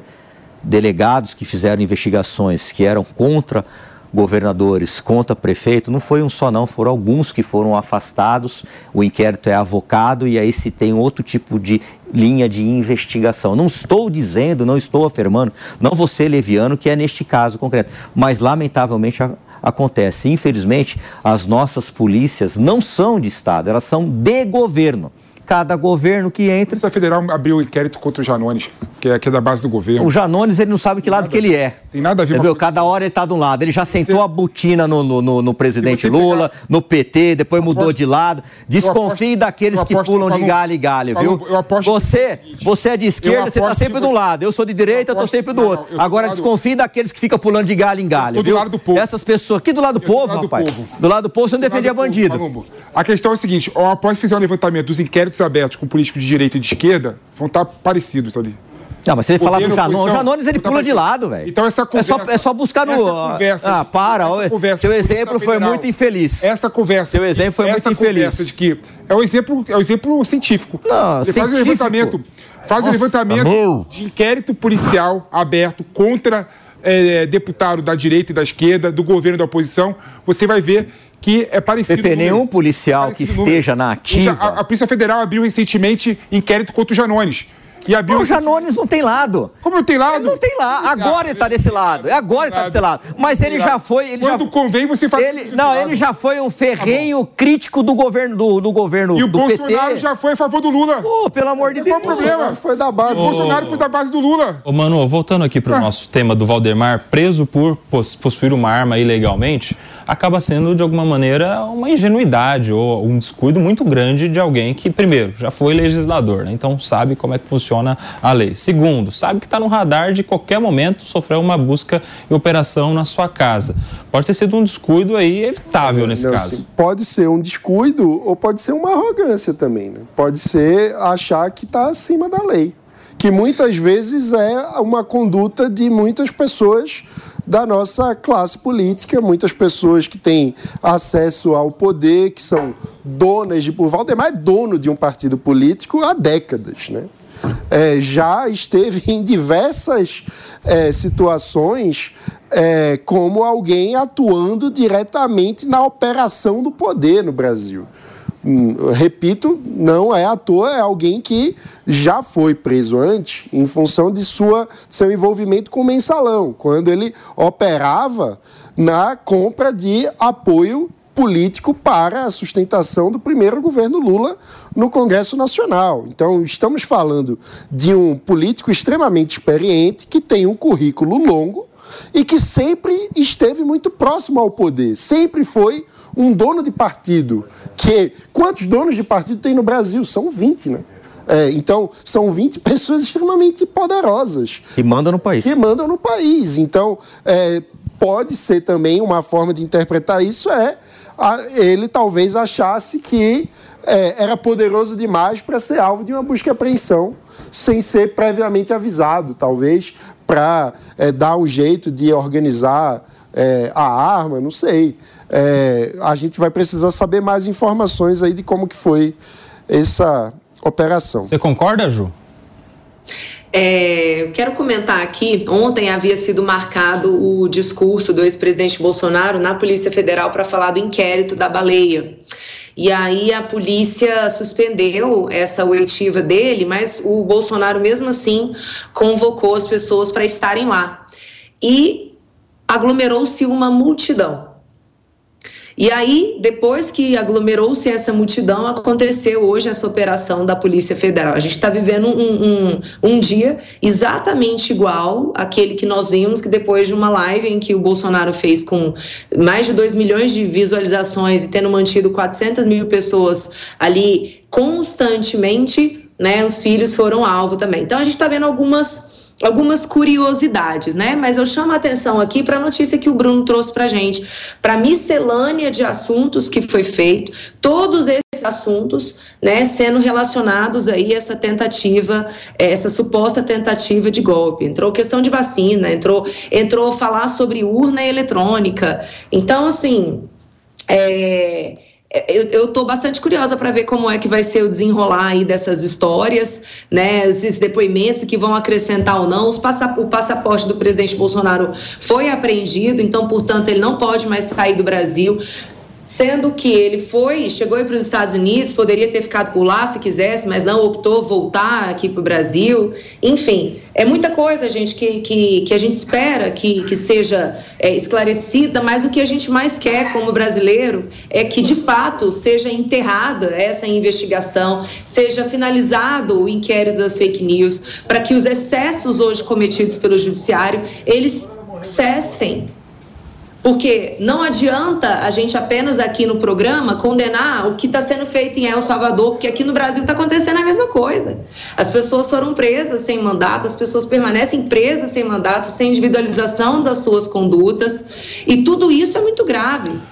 Ô Ju, só para trazer a informação aqui, o Bruno Pinheiro trouxe de que tá no mandado que era para prender o passaporte do ex-presidente Jair Bolsonaro, mas a polícia não localizou, não estava com ele no domicílio dele esse passaporte. Esse, esse passaporte estaria em Brasília. Para atualizar todo mundo, Valdemar da Costa Neto foi preso, hoje em uma operação da Polícia Federal. Não tinha mandado de prisão contra ele, mas lá, quando a polícia chegou, encontrou na sua residência ou no seu domicílio uma arma que estaria ilegal e, portanto, ele foi preso em flagrante pela posse ilegal da arma. Agora, ô Ju, você acha que deveria encerrar essa investigação? Porque a gente está tendo uma investigação sobre a questão das joias, uma investigação sobre a questão da vacina, uma investigação a respeito, inclusive, de uma suposta participação em uma tentativa de golpe, vários militares, inclusive, incitando Forças Armadas. Você acha que o certo era arquivar hoje isso daí?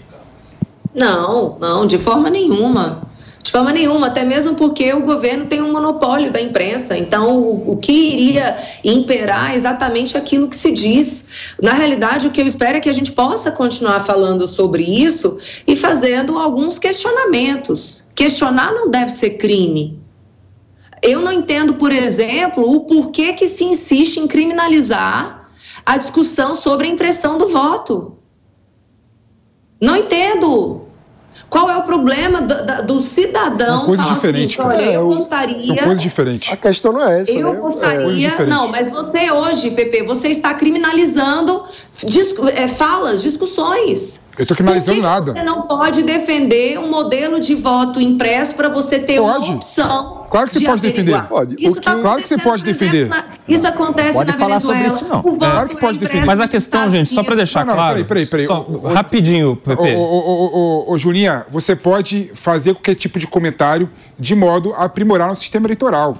Se você acha, por exemplo, que é necessário você é, imprimir o seu voto e colocar numa outra urna, isso é válido, isso é correto. O que você não pode fazer é colocar em xeque a lisura do sistema eleitoral. Falar que é fraude, falar que o sistema eleitoral é fraudado, falar, falar que, que a eleição foi roubada. Isso você não pode fazer. Ju, só um minuto. Só para deixar claro, só para deixar claro, a, a justiça levantou o sigilo, ou seja, tornou pública a decisão que embasou essa operação de hoje. Eu vou só trazer aqui alguns elementos que estão, inclusive, nessa decisão, print de conversa do Mauro Cid com o coronel, por exemplo, coronel Ricardo Cavalieri de Medeiros. Em algum momento, o coronel fala o seguinte, olha, espero sinceramente que vocês saibam o que está, estão fazendo. Isso foi em, em 4 de outubro de 2022. E o Mauro Cid responde, eu também, se não estou preso. Isso foi no dia 4 de outubro de 2022, às 3 horas da manhã, inclusive. Em outubro ainda. Exato, em outubro ainda. E aí ele, ele segue na conversa, por exemplo, esse, esse coronel, ele fala: conseguiram pilotar? E o, e o Mauro Cid responde: nenhum indício de fraude. E, e, a conversa segue, assim, isso está tudo já publicado, a, a, decisão, o print todo, a, as conversas, enfim. E olha só, tem um trecho interessante que é uma aspas que foi muito utilizada por, por muitos, que é a tal da bala de prata. No dia 1 de novembro, aí já depois do resultado das eleições, o Mauro Cid fala o seguinte para o Correia Neto, que é outro militar. Ele, ele, ele responde uma pergunta. A pergunta é a seguinte: alguma evolução que nos deixe otimista? E o Mauro Cid responde: até agora nada, nenhuma bala de prata, por mais que tudo pareça. Então, assim, isso não envolve só falar ou não falar de voto impresso ou voto eletrônico ou tal. Tinha ali vários militares conversando com o assessor direto do presidente da República, que era o Mauro Cid, que inclusive já fez uma delação, e só faz delação quem confessa, que, claro, tem toda a discussão envolvendo participação ou não do Ministério Público, mas isso já está na Justiça, envolvendo alguma trama, que inclusive pelas palavras do próprio Mauro Cid, poderia o levar à prisão, Maninho. E segundo as palavras dele, não depois de ser pego, né? Segundo as palavras dele, em outubro, no meio do processo eleitoral. Ou seja, havia uma consciência, a gente está falando aí, do braço direito operacional do presidente da República. Mauro Cid era literalmente alguém em que Bolsonaro confiava a ponto dele ser um operador de caixa eletrônico do Jair Bolsonaro, de fazer pagamentos, inclusive, de caráter pessoal para o presidente da República. Então, não estamos falando de qualquer pessoa. Estamos falando do, de um braço direito da presidência. Um cara que era operador direto do presidente da República, inclusive oficialmente, porque ele era ajudante de ordens do presidente da República, que agora está confessando e que traz conversas em que ele mesmo, em outubro, ou seja, durante o processo eleitoral, quando ainda seria possível, inclusive, que Bolsonaro ganhasse a eleição e fosse reeleito, já fala com o grau de consciência de que aquilo em que ele está envolvido poderia levar à cadeia. Isso é, é gravíssimo. Morning Show tem notícia quente. O Valdemar da Costa Neto, presidente do PL, foi preso na manhã de hoje quando a Polícia Federal fazia ali uma operação por ordem do Supremo Tribunal Federal ele não era alvo de um mandado de prisão, mas ele acabou sendo preso em flagrante porque lá localizaram uma arma que estaria irregular. E ele já chegou na sede da Polícia Federal. Já já a gente vai ouvir o Bruno Pinheiro, que tem novidades lá diretamente da Polícia Federal em Brasília, onde já está o Valdemar Costa Neto. Aliás, Bruno já chegou? Já está com a gente? Então vamos acionar. Aqui, Bruno Pinheiro, direto de Brasília. Valdemar já está por aí, Bruno? Já está sim, chegou aqui na sede da Polícia Federal, onde será ouvido, inclusive, a assessoria de Valdemar Costa Neto. Aliás, antes essa imagem aqui de viaturas da Polícia do Exército. Esta é a movimentação aqui ao vivo, a gente acompanha, porque homens do Exército também foram alvos da operação da Polícia Federal, que são os militares, e aí gera toda essa movimentação, porque a Polícia do Exército é quem acompanha essa ação da Polícia Federal. Federal. Voltando à informação de Valdemar da Costa Neto, então ele está na sede da Polícia Federal como nós já vimos antecipado essa informação, que era aqui que ele seria ouvido e aqui então será necessário essa explicação. Inicialmente não tinha esse pedido de prisão, o que levou foi justamente essa arma que foi localizada na casa de Valdemar, que estava sem o registro. Onde é a residência de Valdemar Costa Neto? Fica no mesmo edifício onde é a sede do Partido Liberal, onde ele cumpre expediente, o ex-presidente Jair Bolsonaro cumpre também expediente aqui na capital federal, fica algo em torno de aproximadamente de 4 a 5 quilômetros aqui da sede da Polícia Federal, de onde ele estava e veio acompanhado através dos agentes. Aliados não tinham a informação, não estavam sabendo que Valdemar tinha sido conduzido para a sede da Polícia Federal. Fiz contato com alguns é, aliados, eles não tinham a informação, ficaram sabendo após é, essa informação é, repercutir e não de forma oficial. O que dizem é que Valdemar Costa Neto, se quisesse ter uma arma na sua residência, ele tinha dinheiro para comprar uma arma e para legalizar essa arma de fogo e não tinha necessidade alguma de estar com uma arma sem registro na sua residência, que foi um erro de Valdemar, porque isso vai justificar esse pedido de prisão e vão usar Valdemar Costa Neto para revelar outras informações após localizarem essa arma de fogo. Ouvi ainda que, ainda que não tivesse uma arma, tivesse um tipo de munição ou qualquer outro de forma ilegal, também justificaria o pedido de prisão.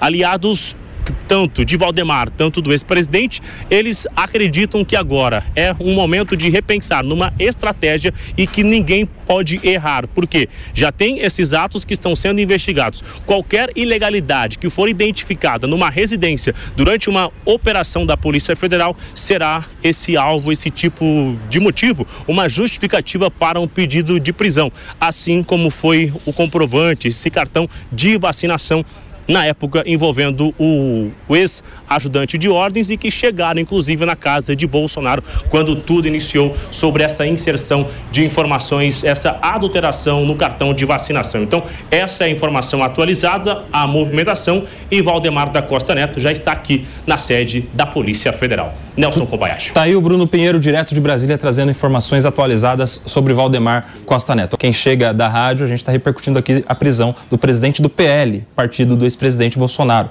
Valdemar Costa Neto foi preso na manhã de hoje em uma operação da Polícia Federal que não tinha ele como um alvo de prisão, mas que quando chegou lá encontrou uma arma ilegal, o que gerou uma prisão em flagrante. Uma informação interessante, Pepe, quero que você comente, é que inicialmente o Valdemar não era alvo desta operação. A primeira decisão do STF foi do dia 26 de janeiro contra todos os outros que foram alvos de busca e apreensão ou de prisão. E só no dia 7 de fevereiro houve um aditamento, ou seja, um complemento à decisão anterior, incluindo Valdemar como um alvo da operação e com um detalhe importante: ele estaria proibido de se comunicar com todos os investigados, inclusive com Bolsonaro. É, você vê que uma operação né, da Polícia Federal é, para chegar num determinado é, conclusão acaba abarcando outras situações. É, eu, eu para mim faz muito sentido isso, né? Porque a decisão, a decisão do dia 26 de janeiro, quando o STF autoriza a busca e apreensão de determinadas pessoas, não é? é e depois, no dia 7 de fevereiro, ela amplia para incluir o Valdemar da Costa Neto, faz sentido por quê? Porque quando tem algumas pessoas investigadas, essas pessoas não podem combinar e conversar com todas as pessoas que estão nesse rol de investigação, não é? Então fazia sentido o STF e a Polícia Federal ampliar o leque do, do, das pessoas investigadas para o Valdemar da Costa Neto. O Valdemar da Costa Neto, como um líder partidário, como presidente do maior partido é, do Brasil, o PL, como uma pessoa que deu legenda ao Bolsonaro e tem contato com várias outras pessoas que foram, que foram, é, foram vítimas de busca e apreensão, não é? Inclusive o general é, Brag Neto, né, que também é do PL. Então faz sentido o Valdemar da Costa Neto ser incluído nesse rol para impedir que ele converse e tenha diálogo, faça aquela política do leve e traz para é, dificultar as investigações. Agora, o Nelsinho, o que me deixa um pouco surpreso, né? Eu estava lendo aqui parte da decisão do Alexandre de Moraes, uma parte você leu aqui relacionado com, com a troca de mensagens do Mauro Cid com uma pessoa do Exército, não é? É como, não é, é essa narrativa de que a Polícia Federal ela é politizada, ela recebe ingerência do poder executivo, não sobrevive a uma análise do fato. É? Nós temos que começar a respeitar as instituições, nós temos que começar a respeitar a Polícia Federal, o STF. Quando eu li a decisão, para mim, fica clara claro que no mínimo, no mínimo, no mínimo, tem condição e tem indícios para ter uma investigação séria sobre o assunto. Na delação do Mauro Cid, eu volto a falar aqui para vocês. O Mauro Cid relata uma reunião é, que estava sendo discutida a minuta do golpe, a tal minuta de golpe que foi encontrada na casa do Anderson Torres, ministro de Justiça do Bolsonaro na época, em que o comando do, do Exército, o comando da Aeronáutica, o comando da, da Marinha foi indagado. Vocês estão comigo para dar o golpe? Todo mundo foi contra, exceto o comando da Marinha, que falou que a tropa estava à disposição do presidente naquele momento. Isso é um fato grave, isso é um fato que merece sim investigação, merece sim ser esclarecido, não é? Porque o Brasil, gente, tem uma democracia recente. O Brasil tem uma democracia frágil. A, a construção da democracia do Brasil tem que ser feita dia após dia, com carinho, com cuidado. A gente não pode dar margem a nenhum tipo de postura autoritária. Então, nós não temos que ter medo de investigação, nós temos que ter medo de inquérito, nós temos que acusar a Polícia Federal, o STF, muito pelo contrário. Nós temos que respeitar e confiar nas instituições. Se não tiver nada, no final da conclusão, conclusão das investigações, que seja falado e arquivado o inquérito. Se tiver alguma coisa que fale minimamente que o presidente e as pessoas que estavam com ele queriam dar o golpe de Estado, que essas pessoas sejam severamente punidas. Ô, Palumbo, uma outra informação, complementando o anterior, é de que a Polícia Federal fez o pedido complementar, ou seja, pediu para incluir o Valdemar naquele pedido que já tinha sido feito em janeiro. E foi para o Ministério Público, Procurador-Geral da República, Paulo Gonet, recentemente nomeado e empossado, e o Paulo Gonet, o Ministério Público, a Procuradoria-Geral da República, foi a favor somente de incluir o Valdemar na busca e apreensão, mas o Ministério Público foi contra que é, o pedido para que ele não se comunicasse com os demais e com o pedido de apreensão do passaporte dele. Mesmo assim, o STF acolheu o pedido inicial da Polícia Federal. É, dizer que não, as instituições não sofrem influência é beira para mim a, a, inocência. E você falar de democracia, realmente, né, a gente precisa ter uma democracia real e não relativar a democracia. Por que, que tem tanta gente presa sem ter individualização de condutas ainda? Isso é uma democracia? Por que, que um deputado foi preso por falar? Isso é democracia? Creio que não, né? A gente não pode relativizar a democracia, PP. Por mais que você faça esse discurso bonito e falou pra caramba aqui, eu já vou encerrar a minha fala, não dá para acreditar que você é tão inocente que acha que não tem ingerência política nos órgãos, seja estatais, municipais ou federais. Júlia Luci. Eu ia na linha do Palumbo. A gente precisa entender que democracia, o pilar dela é exatamente a liberdade de os cidadãos desconfiarem das instituições. Porque essa ideia de que as instituições não erram, isso não significa respeitar a democracia. Isso significa uma subserviência perante o Estado.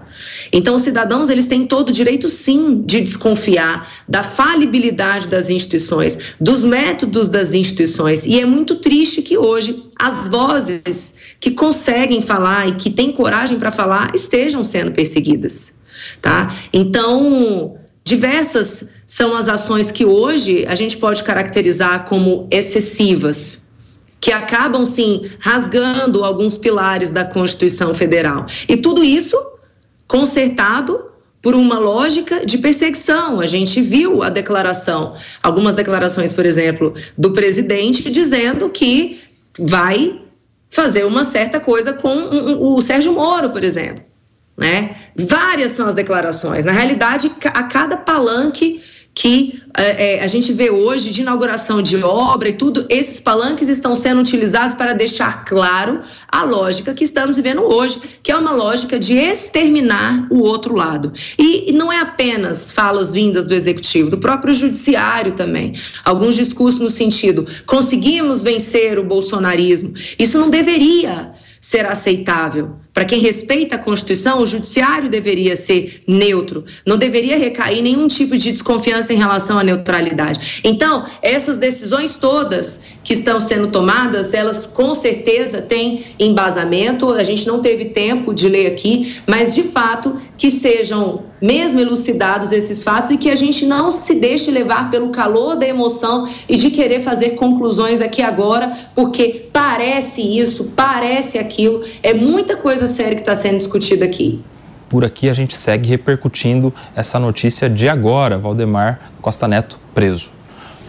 Koba, é, eu queria entrar nessa discussão sobre democracia, assim, porque eu acho que esse é um tema muito importante, que inclusive um grande erro da direita foi entregar a narrativa para a esquerda de que a defensora da democracia é a esquerda. Até porque a gente sabe que a democracia liberal é o regime político do liberalismo, da tradição liberal na história. Né? A esquerda acabou entrando no, no regime democrático depois. E aí é, é muito importante levar em conta alguns aspectos. O primeiro, o Brasil é uma democracia. É uma democracia falha, muito falha.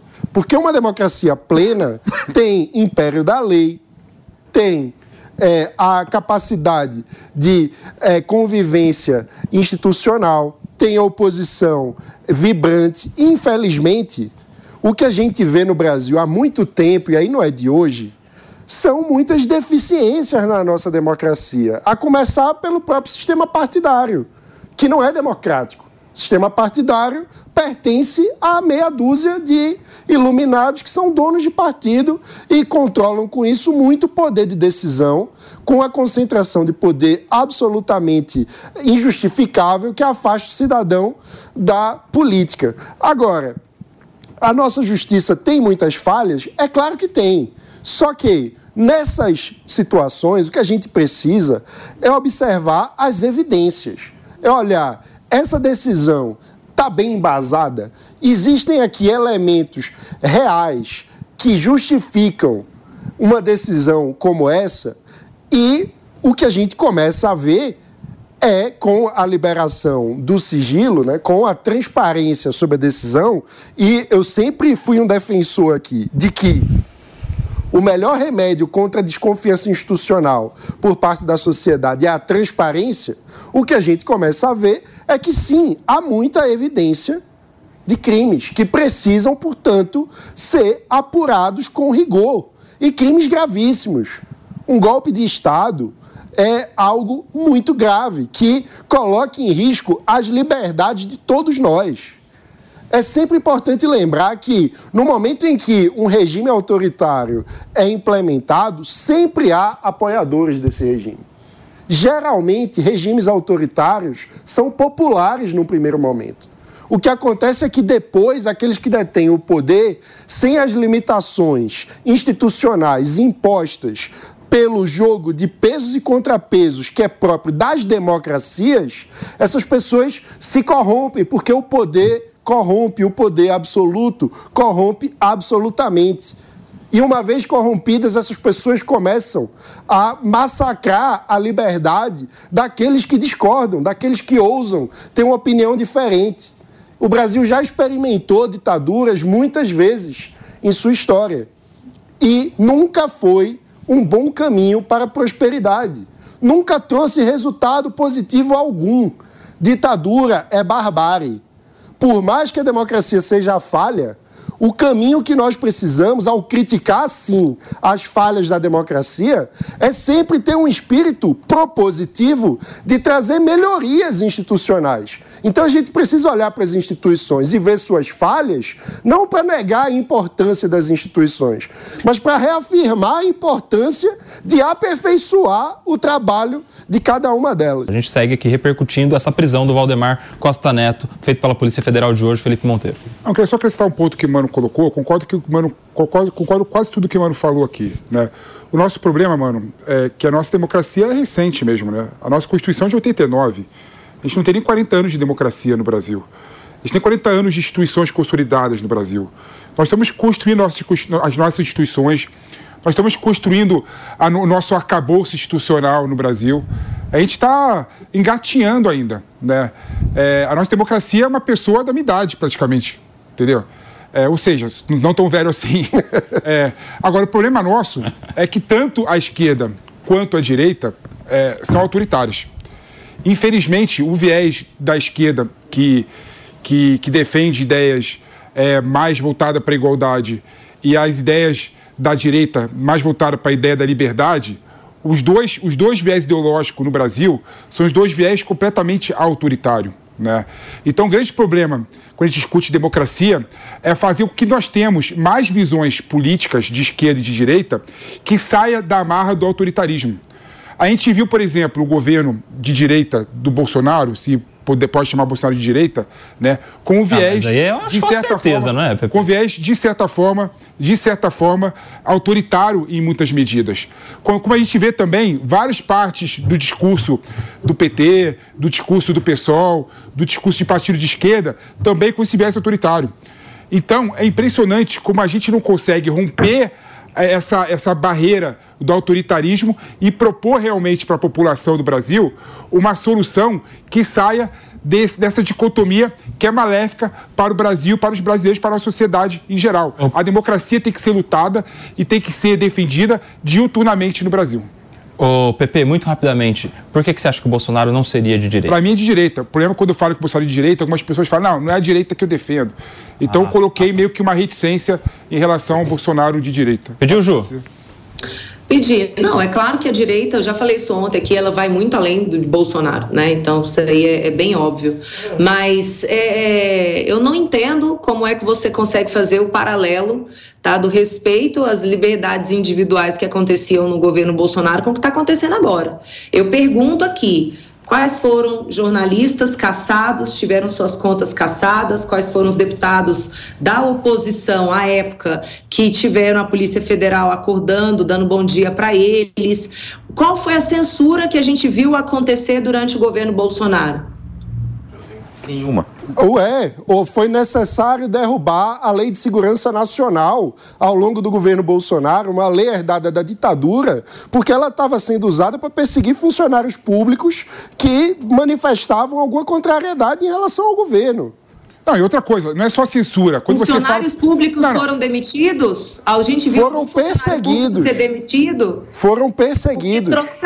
Que troca, troca de gestão, isso acontece. É, aí eles, eles começam a falar que é perseguição. O, o que, o que você. Inclusive, o, inclusive, peraí, só um minutinho. Inclusive, a gente está aqui falando sobre essa operação de agora e acabou de sair um resultado. As estatais brasileiras estão amargando o pior déficit desde 2017.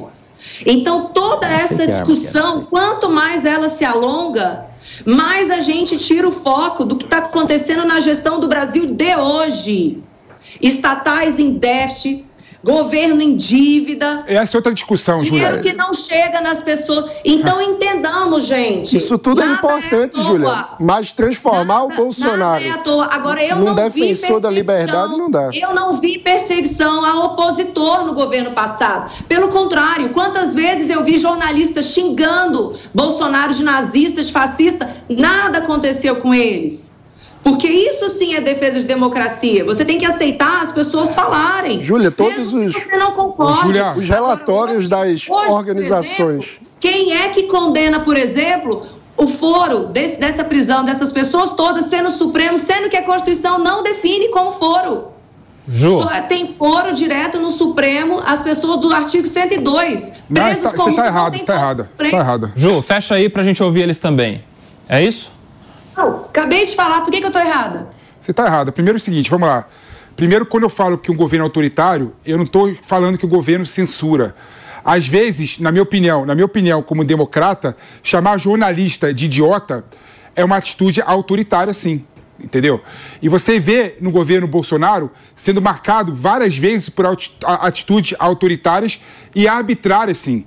Em relação, ao, em relação, em relação ao STF, Todo mundo sabe que eu defendo aqui. Existe um princípio do direito mundial chamado Contempt of the Court, que significa o direito à Suprema Corte no mundo todo se autodefender. Então, toda agressão à Suprema Corte no mundo todo, é assim nos Estados Unidos, é assim na França, na Itália, a Suprema Corte pode avocar e processar essa pessoa. Como o 8 de janeiro foi feito na, na, na, na área do Supremo Tribunal Federal, dentro do Supremo Tribunal Federal, o STF poderia sim assumir esse processo. Então é legítimo, é legítimo sim.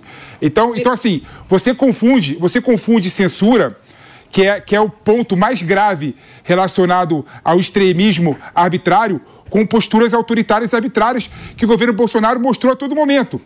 Você não conseguiu mostrar nenhuma postura até agora. E eu quero dizer aqui para as pessoas que estão nos escutando, a nossa Constituição Federal é clara.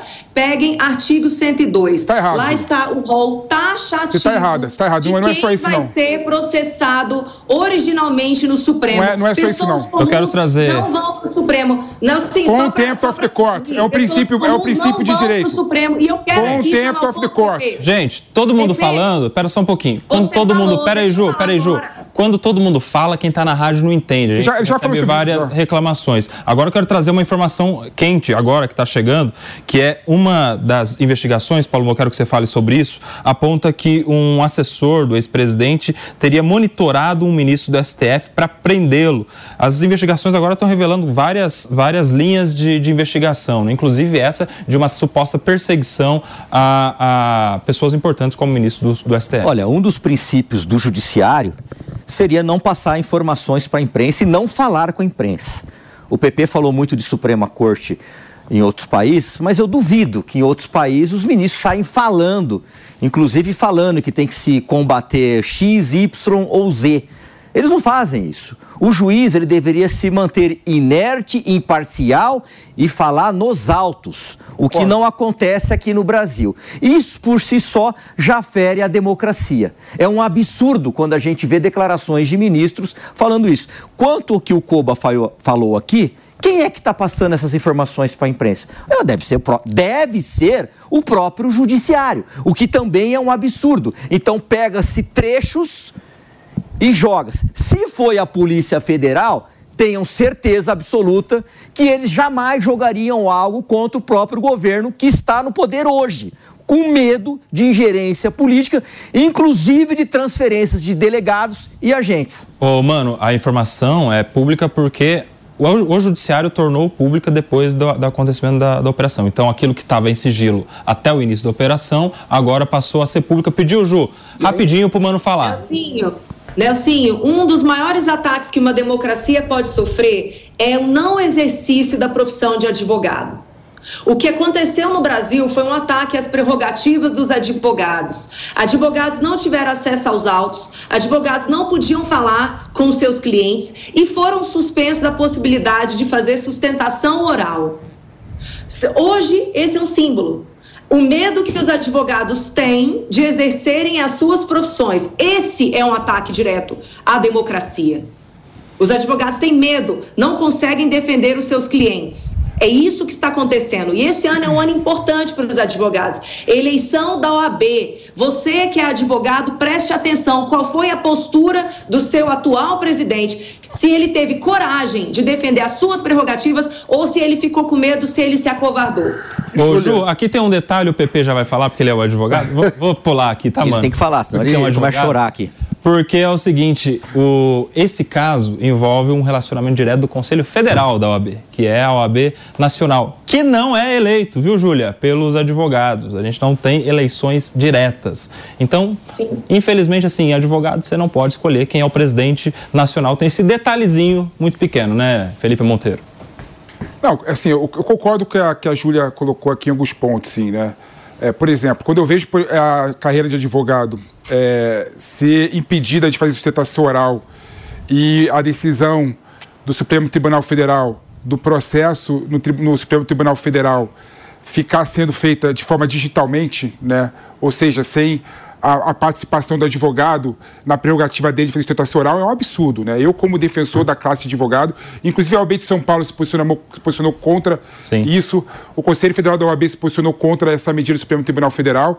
Então, realmente, foi um equívoco e um erro do Supremo Tribunal Federal em relação a esse aspecto no processo do 8 de janeiro. Ô, mano, quando tem defesa assim, pública, sustentação oral, acaba de alguma maneira consolidando o resultado final, né? Porque daí foi dada toda a oportunidade de defesa, com acesso aos autos. Isso de alguma maneira seria bom até para o resultado final, ainda que seja para uma condenação. Com certeza, isso é muito importante. Assim como é, um dos, assim como a advocacia é um pilar da democracia, a liberdade de imprensa e expressão é um outro pilar. A Júlia falou de medo de advogados. Hoje, é, eu preciso passar uma lista de 500 amigos jornalistas que tiveram bastante medo de atuar ao longo do governo Bolsonaro em função de perseguições, de uso de milícia digital, de intimidações contra o trabalho da imprensa. Mas, enfim, eu acho que é importante a gente falar agora sobre a transparência. Trazer a transparência para os autos desse processo tão importante é fundamental para que a gente coloque na mesa todas as evidências concretas, factuais, daquilo que está sendo apurado. Sempre digo: o melhor desinfetante contra qualquer desconfiança contra as instituições é a transparência. Então, trazer a público, levantando o sigilo e permitindo que toda a sociedade tenha acesso às evidências factuais que embasam essas decisões de hoje é fundamental e, como já estamos podendo observar, há muitas evidências fáticas, concretas, com provas documentais de que houve coisa errada. E que se houve coisa errada, Investigue. tem que investigar e punir exemplarmente os responsáveis. A democracia é muito séria, é algo que todos nós precisamos cultivar em nome de todas as nossas liberdades e isso não pode ser relativizado. Quem gosta de relativizar, inclusive, em geral, é, é alguém que, tá, que, é muito criticado, quem na, nessas horas quer fazer de conta que é cego, que não vê as evidências de que houve uma tentativa de articulação de um ataque contra a democracia brasileira. Isso é muito grave. Ô, Palumbo, e aí tem uma questão também, né? A gente viu recentemente o caso sendo arquivado do Anderson Torres e do Ibanez Rocha, lá no Distrito Federal, em relação à improbidade. Ou seja, a polícia vai trabalhar, vai fazer investigação, vai lá, faz uma busca e apreensão. Se não localizar nada, se não tiver nada que, que vá é, servir para uma ação judicial, o caminho é o arquivamento Sim. também, né? Faz parte né, da, das investigações, tanto da Polícia Civil quanto da Federal, você investigar e não chegar a nenhuma conclusão. O inquérito é remetido ao Ministério Público, onde vai ser arquivado ou é requerido novas diligências. Né? Isso faz parte do sistema democrático. Agora, a gente está falando muito em democracia aqui, só que a gente está vendo decisões que vão ao, ao contrário da democracia.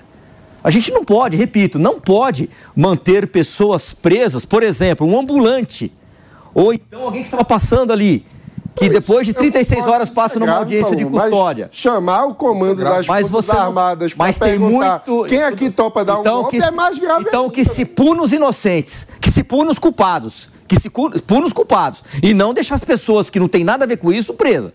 Tá isso é um absurdo. Lá, lá atrás, não, mas um pera um pouco, mas também está envolvido nisso. Tá, um também está envolvido atrás, nisso. Você acha normal, então? Claro que não é normal. Então, então não, não é normal. É no Brasil, né? Um terço não pode. no Brasil não foi julgado ainda. Lentidão é do judiciário. Quase lentidão, metade. Quase, é mais lentidão do judiciário. Ô, Pepe, eu quero que você fale disso. A gente tem uma banalização de prisão preventiva também, né? É toda hora a gente sendo presa sem condenação, sem processo concluído. Pra você ter uma ideia, são 45% dos presos. Ou seja, quase metade dos presos não pode ser considerado pela lei um culpado, de fato. Não, é, é, o, o, o uso da prisão preventiva como instrumento isso foi usado, eu critiquei muito na, na Lava Jato, como instrumento Sim. de você achacar a pessoa para fazer delação premiada e daí incriminar outras pessoas, né? começou lá atrás e hoje nós estamos vendo o desenrolar da, da, do processo do, da lavajatismo nessas operações que nós estamos vivendo no Brasil é um absurdo. É um absurdo, me coloco contra. Agora, né? a, a, prisão, a prisão, a prisão é, preventiva, ela tem que ser usada nos termos da lei, seja para você ajudar a, a pegar provas, né? E seja para evitar a destruição de determinadas provas. Fora isso, qualquer tipo de prisão é arbitrária. A prisão no Brasil e no mundo todo é um instrumento de exceção do direito penal. Tem que ser utilizada somente para aquelas situações previstas em lei e a regra da prisão é com trânsito julgado em sentença criminal transitada em julgado, né? não o contrário. Né? Então, realmente, você vê o uso da prisão preventiva para as pessoas fazerem delação premiada, né, de forma arbitrária, e a partir daí poder pegar outras pessoas. Então, o que a gente viu na Lava Jato, eu fui contra, nós estamos vendo até hoje isso, acontecer. Ô, ô, mano, mas e o aí- problema, desculpa, Nilson, só para concluir, o problema é o seguinte: é, a regra, quando a gente vê que 50% do sistema prisional do Brasil é, é tomado por pessoas em prisão preventivas, é, é porque essas pessoas, infelizmente, não têm advogados bons. Por isso que tem que ter uma política clara de revisitar é, é, é, essas questões todas para poder prender que tem que ser preso e libertar que tem que ser libertado. Ô, mano, eu quero que você comente isso, porque você sabe que tem um imaginário comum de que fica preso quem não tem advogado, como o PP falou. É, a- se perguntar aqui para 10 pessoas, 9 vão falar isso. Mas tem uns índices interessantes da Defensoria Pública que tem muito mais êxito na atuação, nas cortes superiores, principalmente STJ, STF, do que a advocacia particular. Ou seja, os é pobres maior os pobres estão conseguindo mais liberação, habeas corpus lá nas cortes superiores do que quem tem advogado. Mas acho que o volume das ações deve ser maior, né? Tem que dar uma analisada nesses números, porque se o volume da, de ações. Não, em porcentagem, defensoria Em porcentagem. maior, Em proporção. Em Porcent- proporção. Exato. Então, parabéns ao trabalho das defensorias, que tem que que tá, pelo jeito, é, conseguindo fazer um trabalho efetivo nos casos em que consegue atender. Mas a gente sabe que também tem uma sobrecarga é, nas defensorias. Né? Eu tenho amigos que são defensores que falam sobre o volume de processos e, enfim, a gente sabe que todas as instituições de justiça, polícia, defensoria, Ministério Público, que não falta no Brasil, são casos. É, e aí eu acho que a discussão que a gente tem que ter é como tornar o judiciário mais eficiente. Porque a gente também não pode é, ficar numa discussão em que tem metade do sistema carcerário, praticamente, preso sem ser condenado, e aí a gente acha que quando é pobre é normal, se está preso, mesmo sem ser condenado, é porque deve alguma coisa, mas quando é alguém ligado à política, aí é um, um- uma anormalidade, uma excrescência. Não, é um problema estrutural do nosso sistema de justiça, isso aí eu concordo. E é um problema tanto num caso como no outro. Agora, não dá para passar a mão na cabeça de quem está preso é, por conta do 8 de janeiro e, ao mesmo tempo, dizer que tem que descer o sarrafo em quem está preso preventivamente, sem ter é, julgamento ainda, por outros tipos de crime. Agora eu quero falar de política, hein? Jô Palumbo. E a situação política do Valdemar? É. Você acha que ele perde pontos com isso? Ou isso reforça um- a- alguma liderança Não, vai ser dele? complicado, né? E Porque em época eleitoral, eleições municipais, PL o maior partido, Bolsonaro, o maior líder do PL, eles não poderem se comunicar, até quando vai isso, né? Vai, vai, vai perder, com certeza. Você acha que o Valdemar perde politicamente com essa prisão em flagrante, ô Ju? Ah, ele perde uma capacidade ali de interlocução, obviamente muito grande, de coordenação, mas o PL ele não é o maior partido à toa, né? Ele é um partido extremamente organizado, tem as suas lideranças regionais também e destaco aqui, né? A gente está falando de, de uma linha de pensamento político em que as pessoas são altamente engajadas. Então, se a pergunta fosse essa prisão vai ter o condão de diminuir o apoio e, e- e o engajamento das pessoas nas eleições que sejam protagonizadas por candidatos do PL, sinceramente acho que não. Por aqui, a gente segue no nosso, na nossa raspa do tacho do Morning Show, falando sobre a prisão de Valdemar Costa Neto na manhã dessa quinta-feira. Delegado Palum. É tão difícil essa situação que, por exemplo, o vice do prefeito Ricardo Nunes, que teoricamente seria escolhido pelo Bolsonaro, que tem que passar pelo crivo do Valdemar. Como é que fica essa situação se eles não podem se conversar? Isso. Então complica sim a situação. Isso é interessante, hein? Será que agora vai sobrar a vice para outro partido? Tem gente interessada. Milton Leite, tem o PP com o delegado Olinco, o Coronel Telhado. É possível, mas o que eu diria é que o Valdemar já tem experiência de gerir o partido da cadeia. Ele fez isso durante o período em que estava preso pelo mensalão.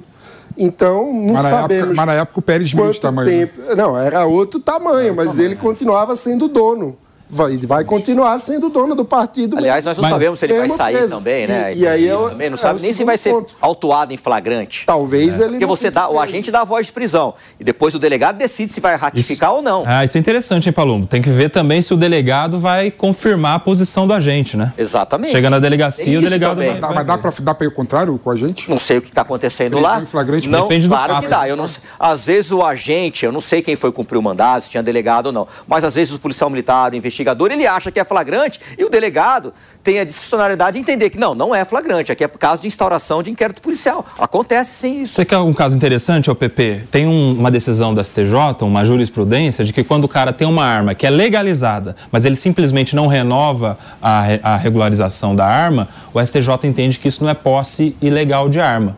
E tinha uma, uma, uma divergência. É um. Então, muitos eram pre- presos ah, com uma arma que estava irregular por falta de regularização no prazo certo, e o STJ entendeu que não é crime. Ou seja, vai- Não, mas tem um caminho mas pela não, frente mas, aí mas também. se for esse o caso do Valdemar da Costa Neto, É. essa prisão em flagrante é um absurdo. Então, eu, eu entendi que a, que a arma foi, foi, foi, foi, foi encontrada de forma irregular. Irregular pode ser que ele não fez o Tá, mas aí, registro. aí, aí Pode ser, um, pode ser com um Aí número tá raspado, ou pode ser uma é, arma que estava regular e não renovou. detalhamento. A investigação vai Mas aí, mostrar tudo aí- isso. Você quer ver um exemplo rapidamente? A polícia pega um pó branco na casa de um- uma pessoa. Vai passar para perícia. O agente, ó. É, É o usuário, é o usuário traficante. Calma, filho. Lá. Em 20 segundos, Palombo. E aí a perícia detecta: não, isso aqui não é cocaína, isso aqui é pó de giz. Não vai ser preso em flagrante.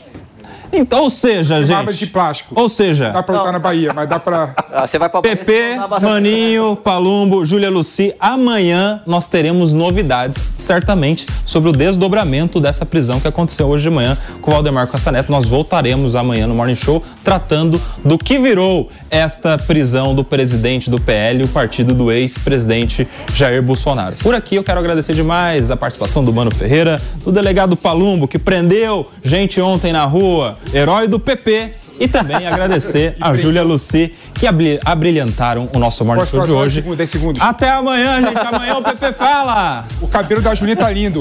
O cabelo da Julinha. Jovem Pan Morning Show. Oferecimento Loja e 100. Preço baixo, carnezinho, entrega montagem. É tudo sensacional. A opinião dos nossos comentaristas não reflete necessariamente a opinião do Grupo Jovem Pan de Comunicação. Realização Jovem Pan News.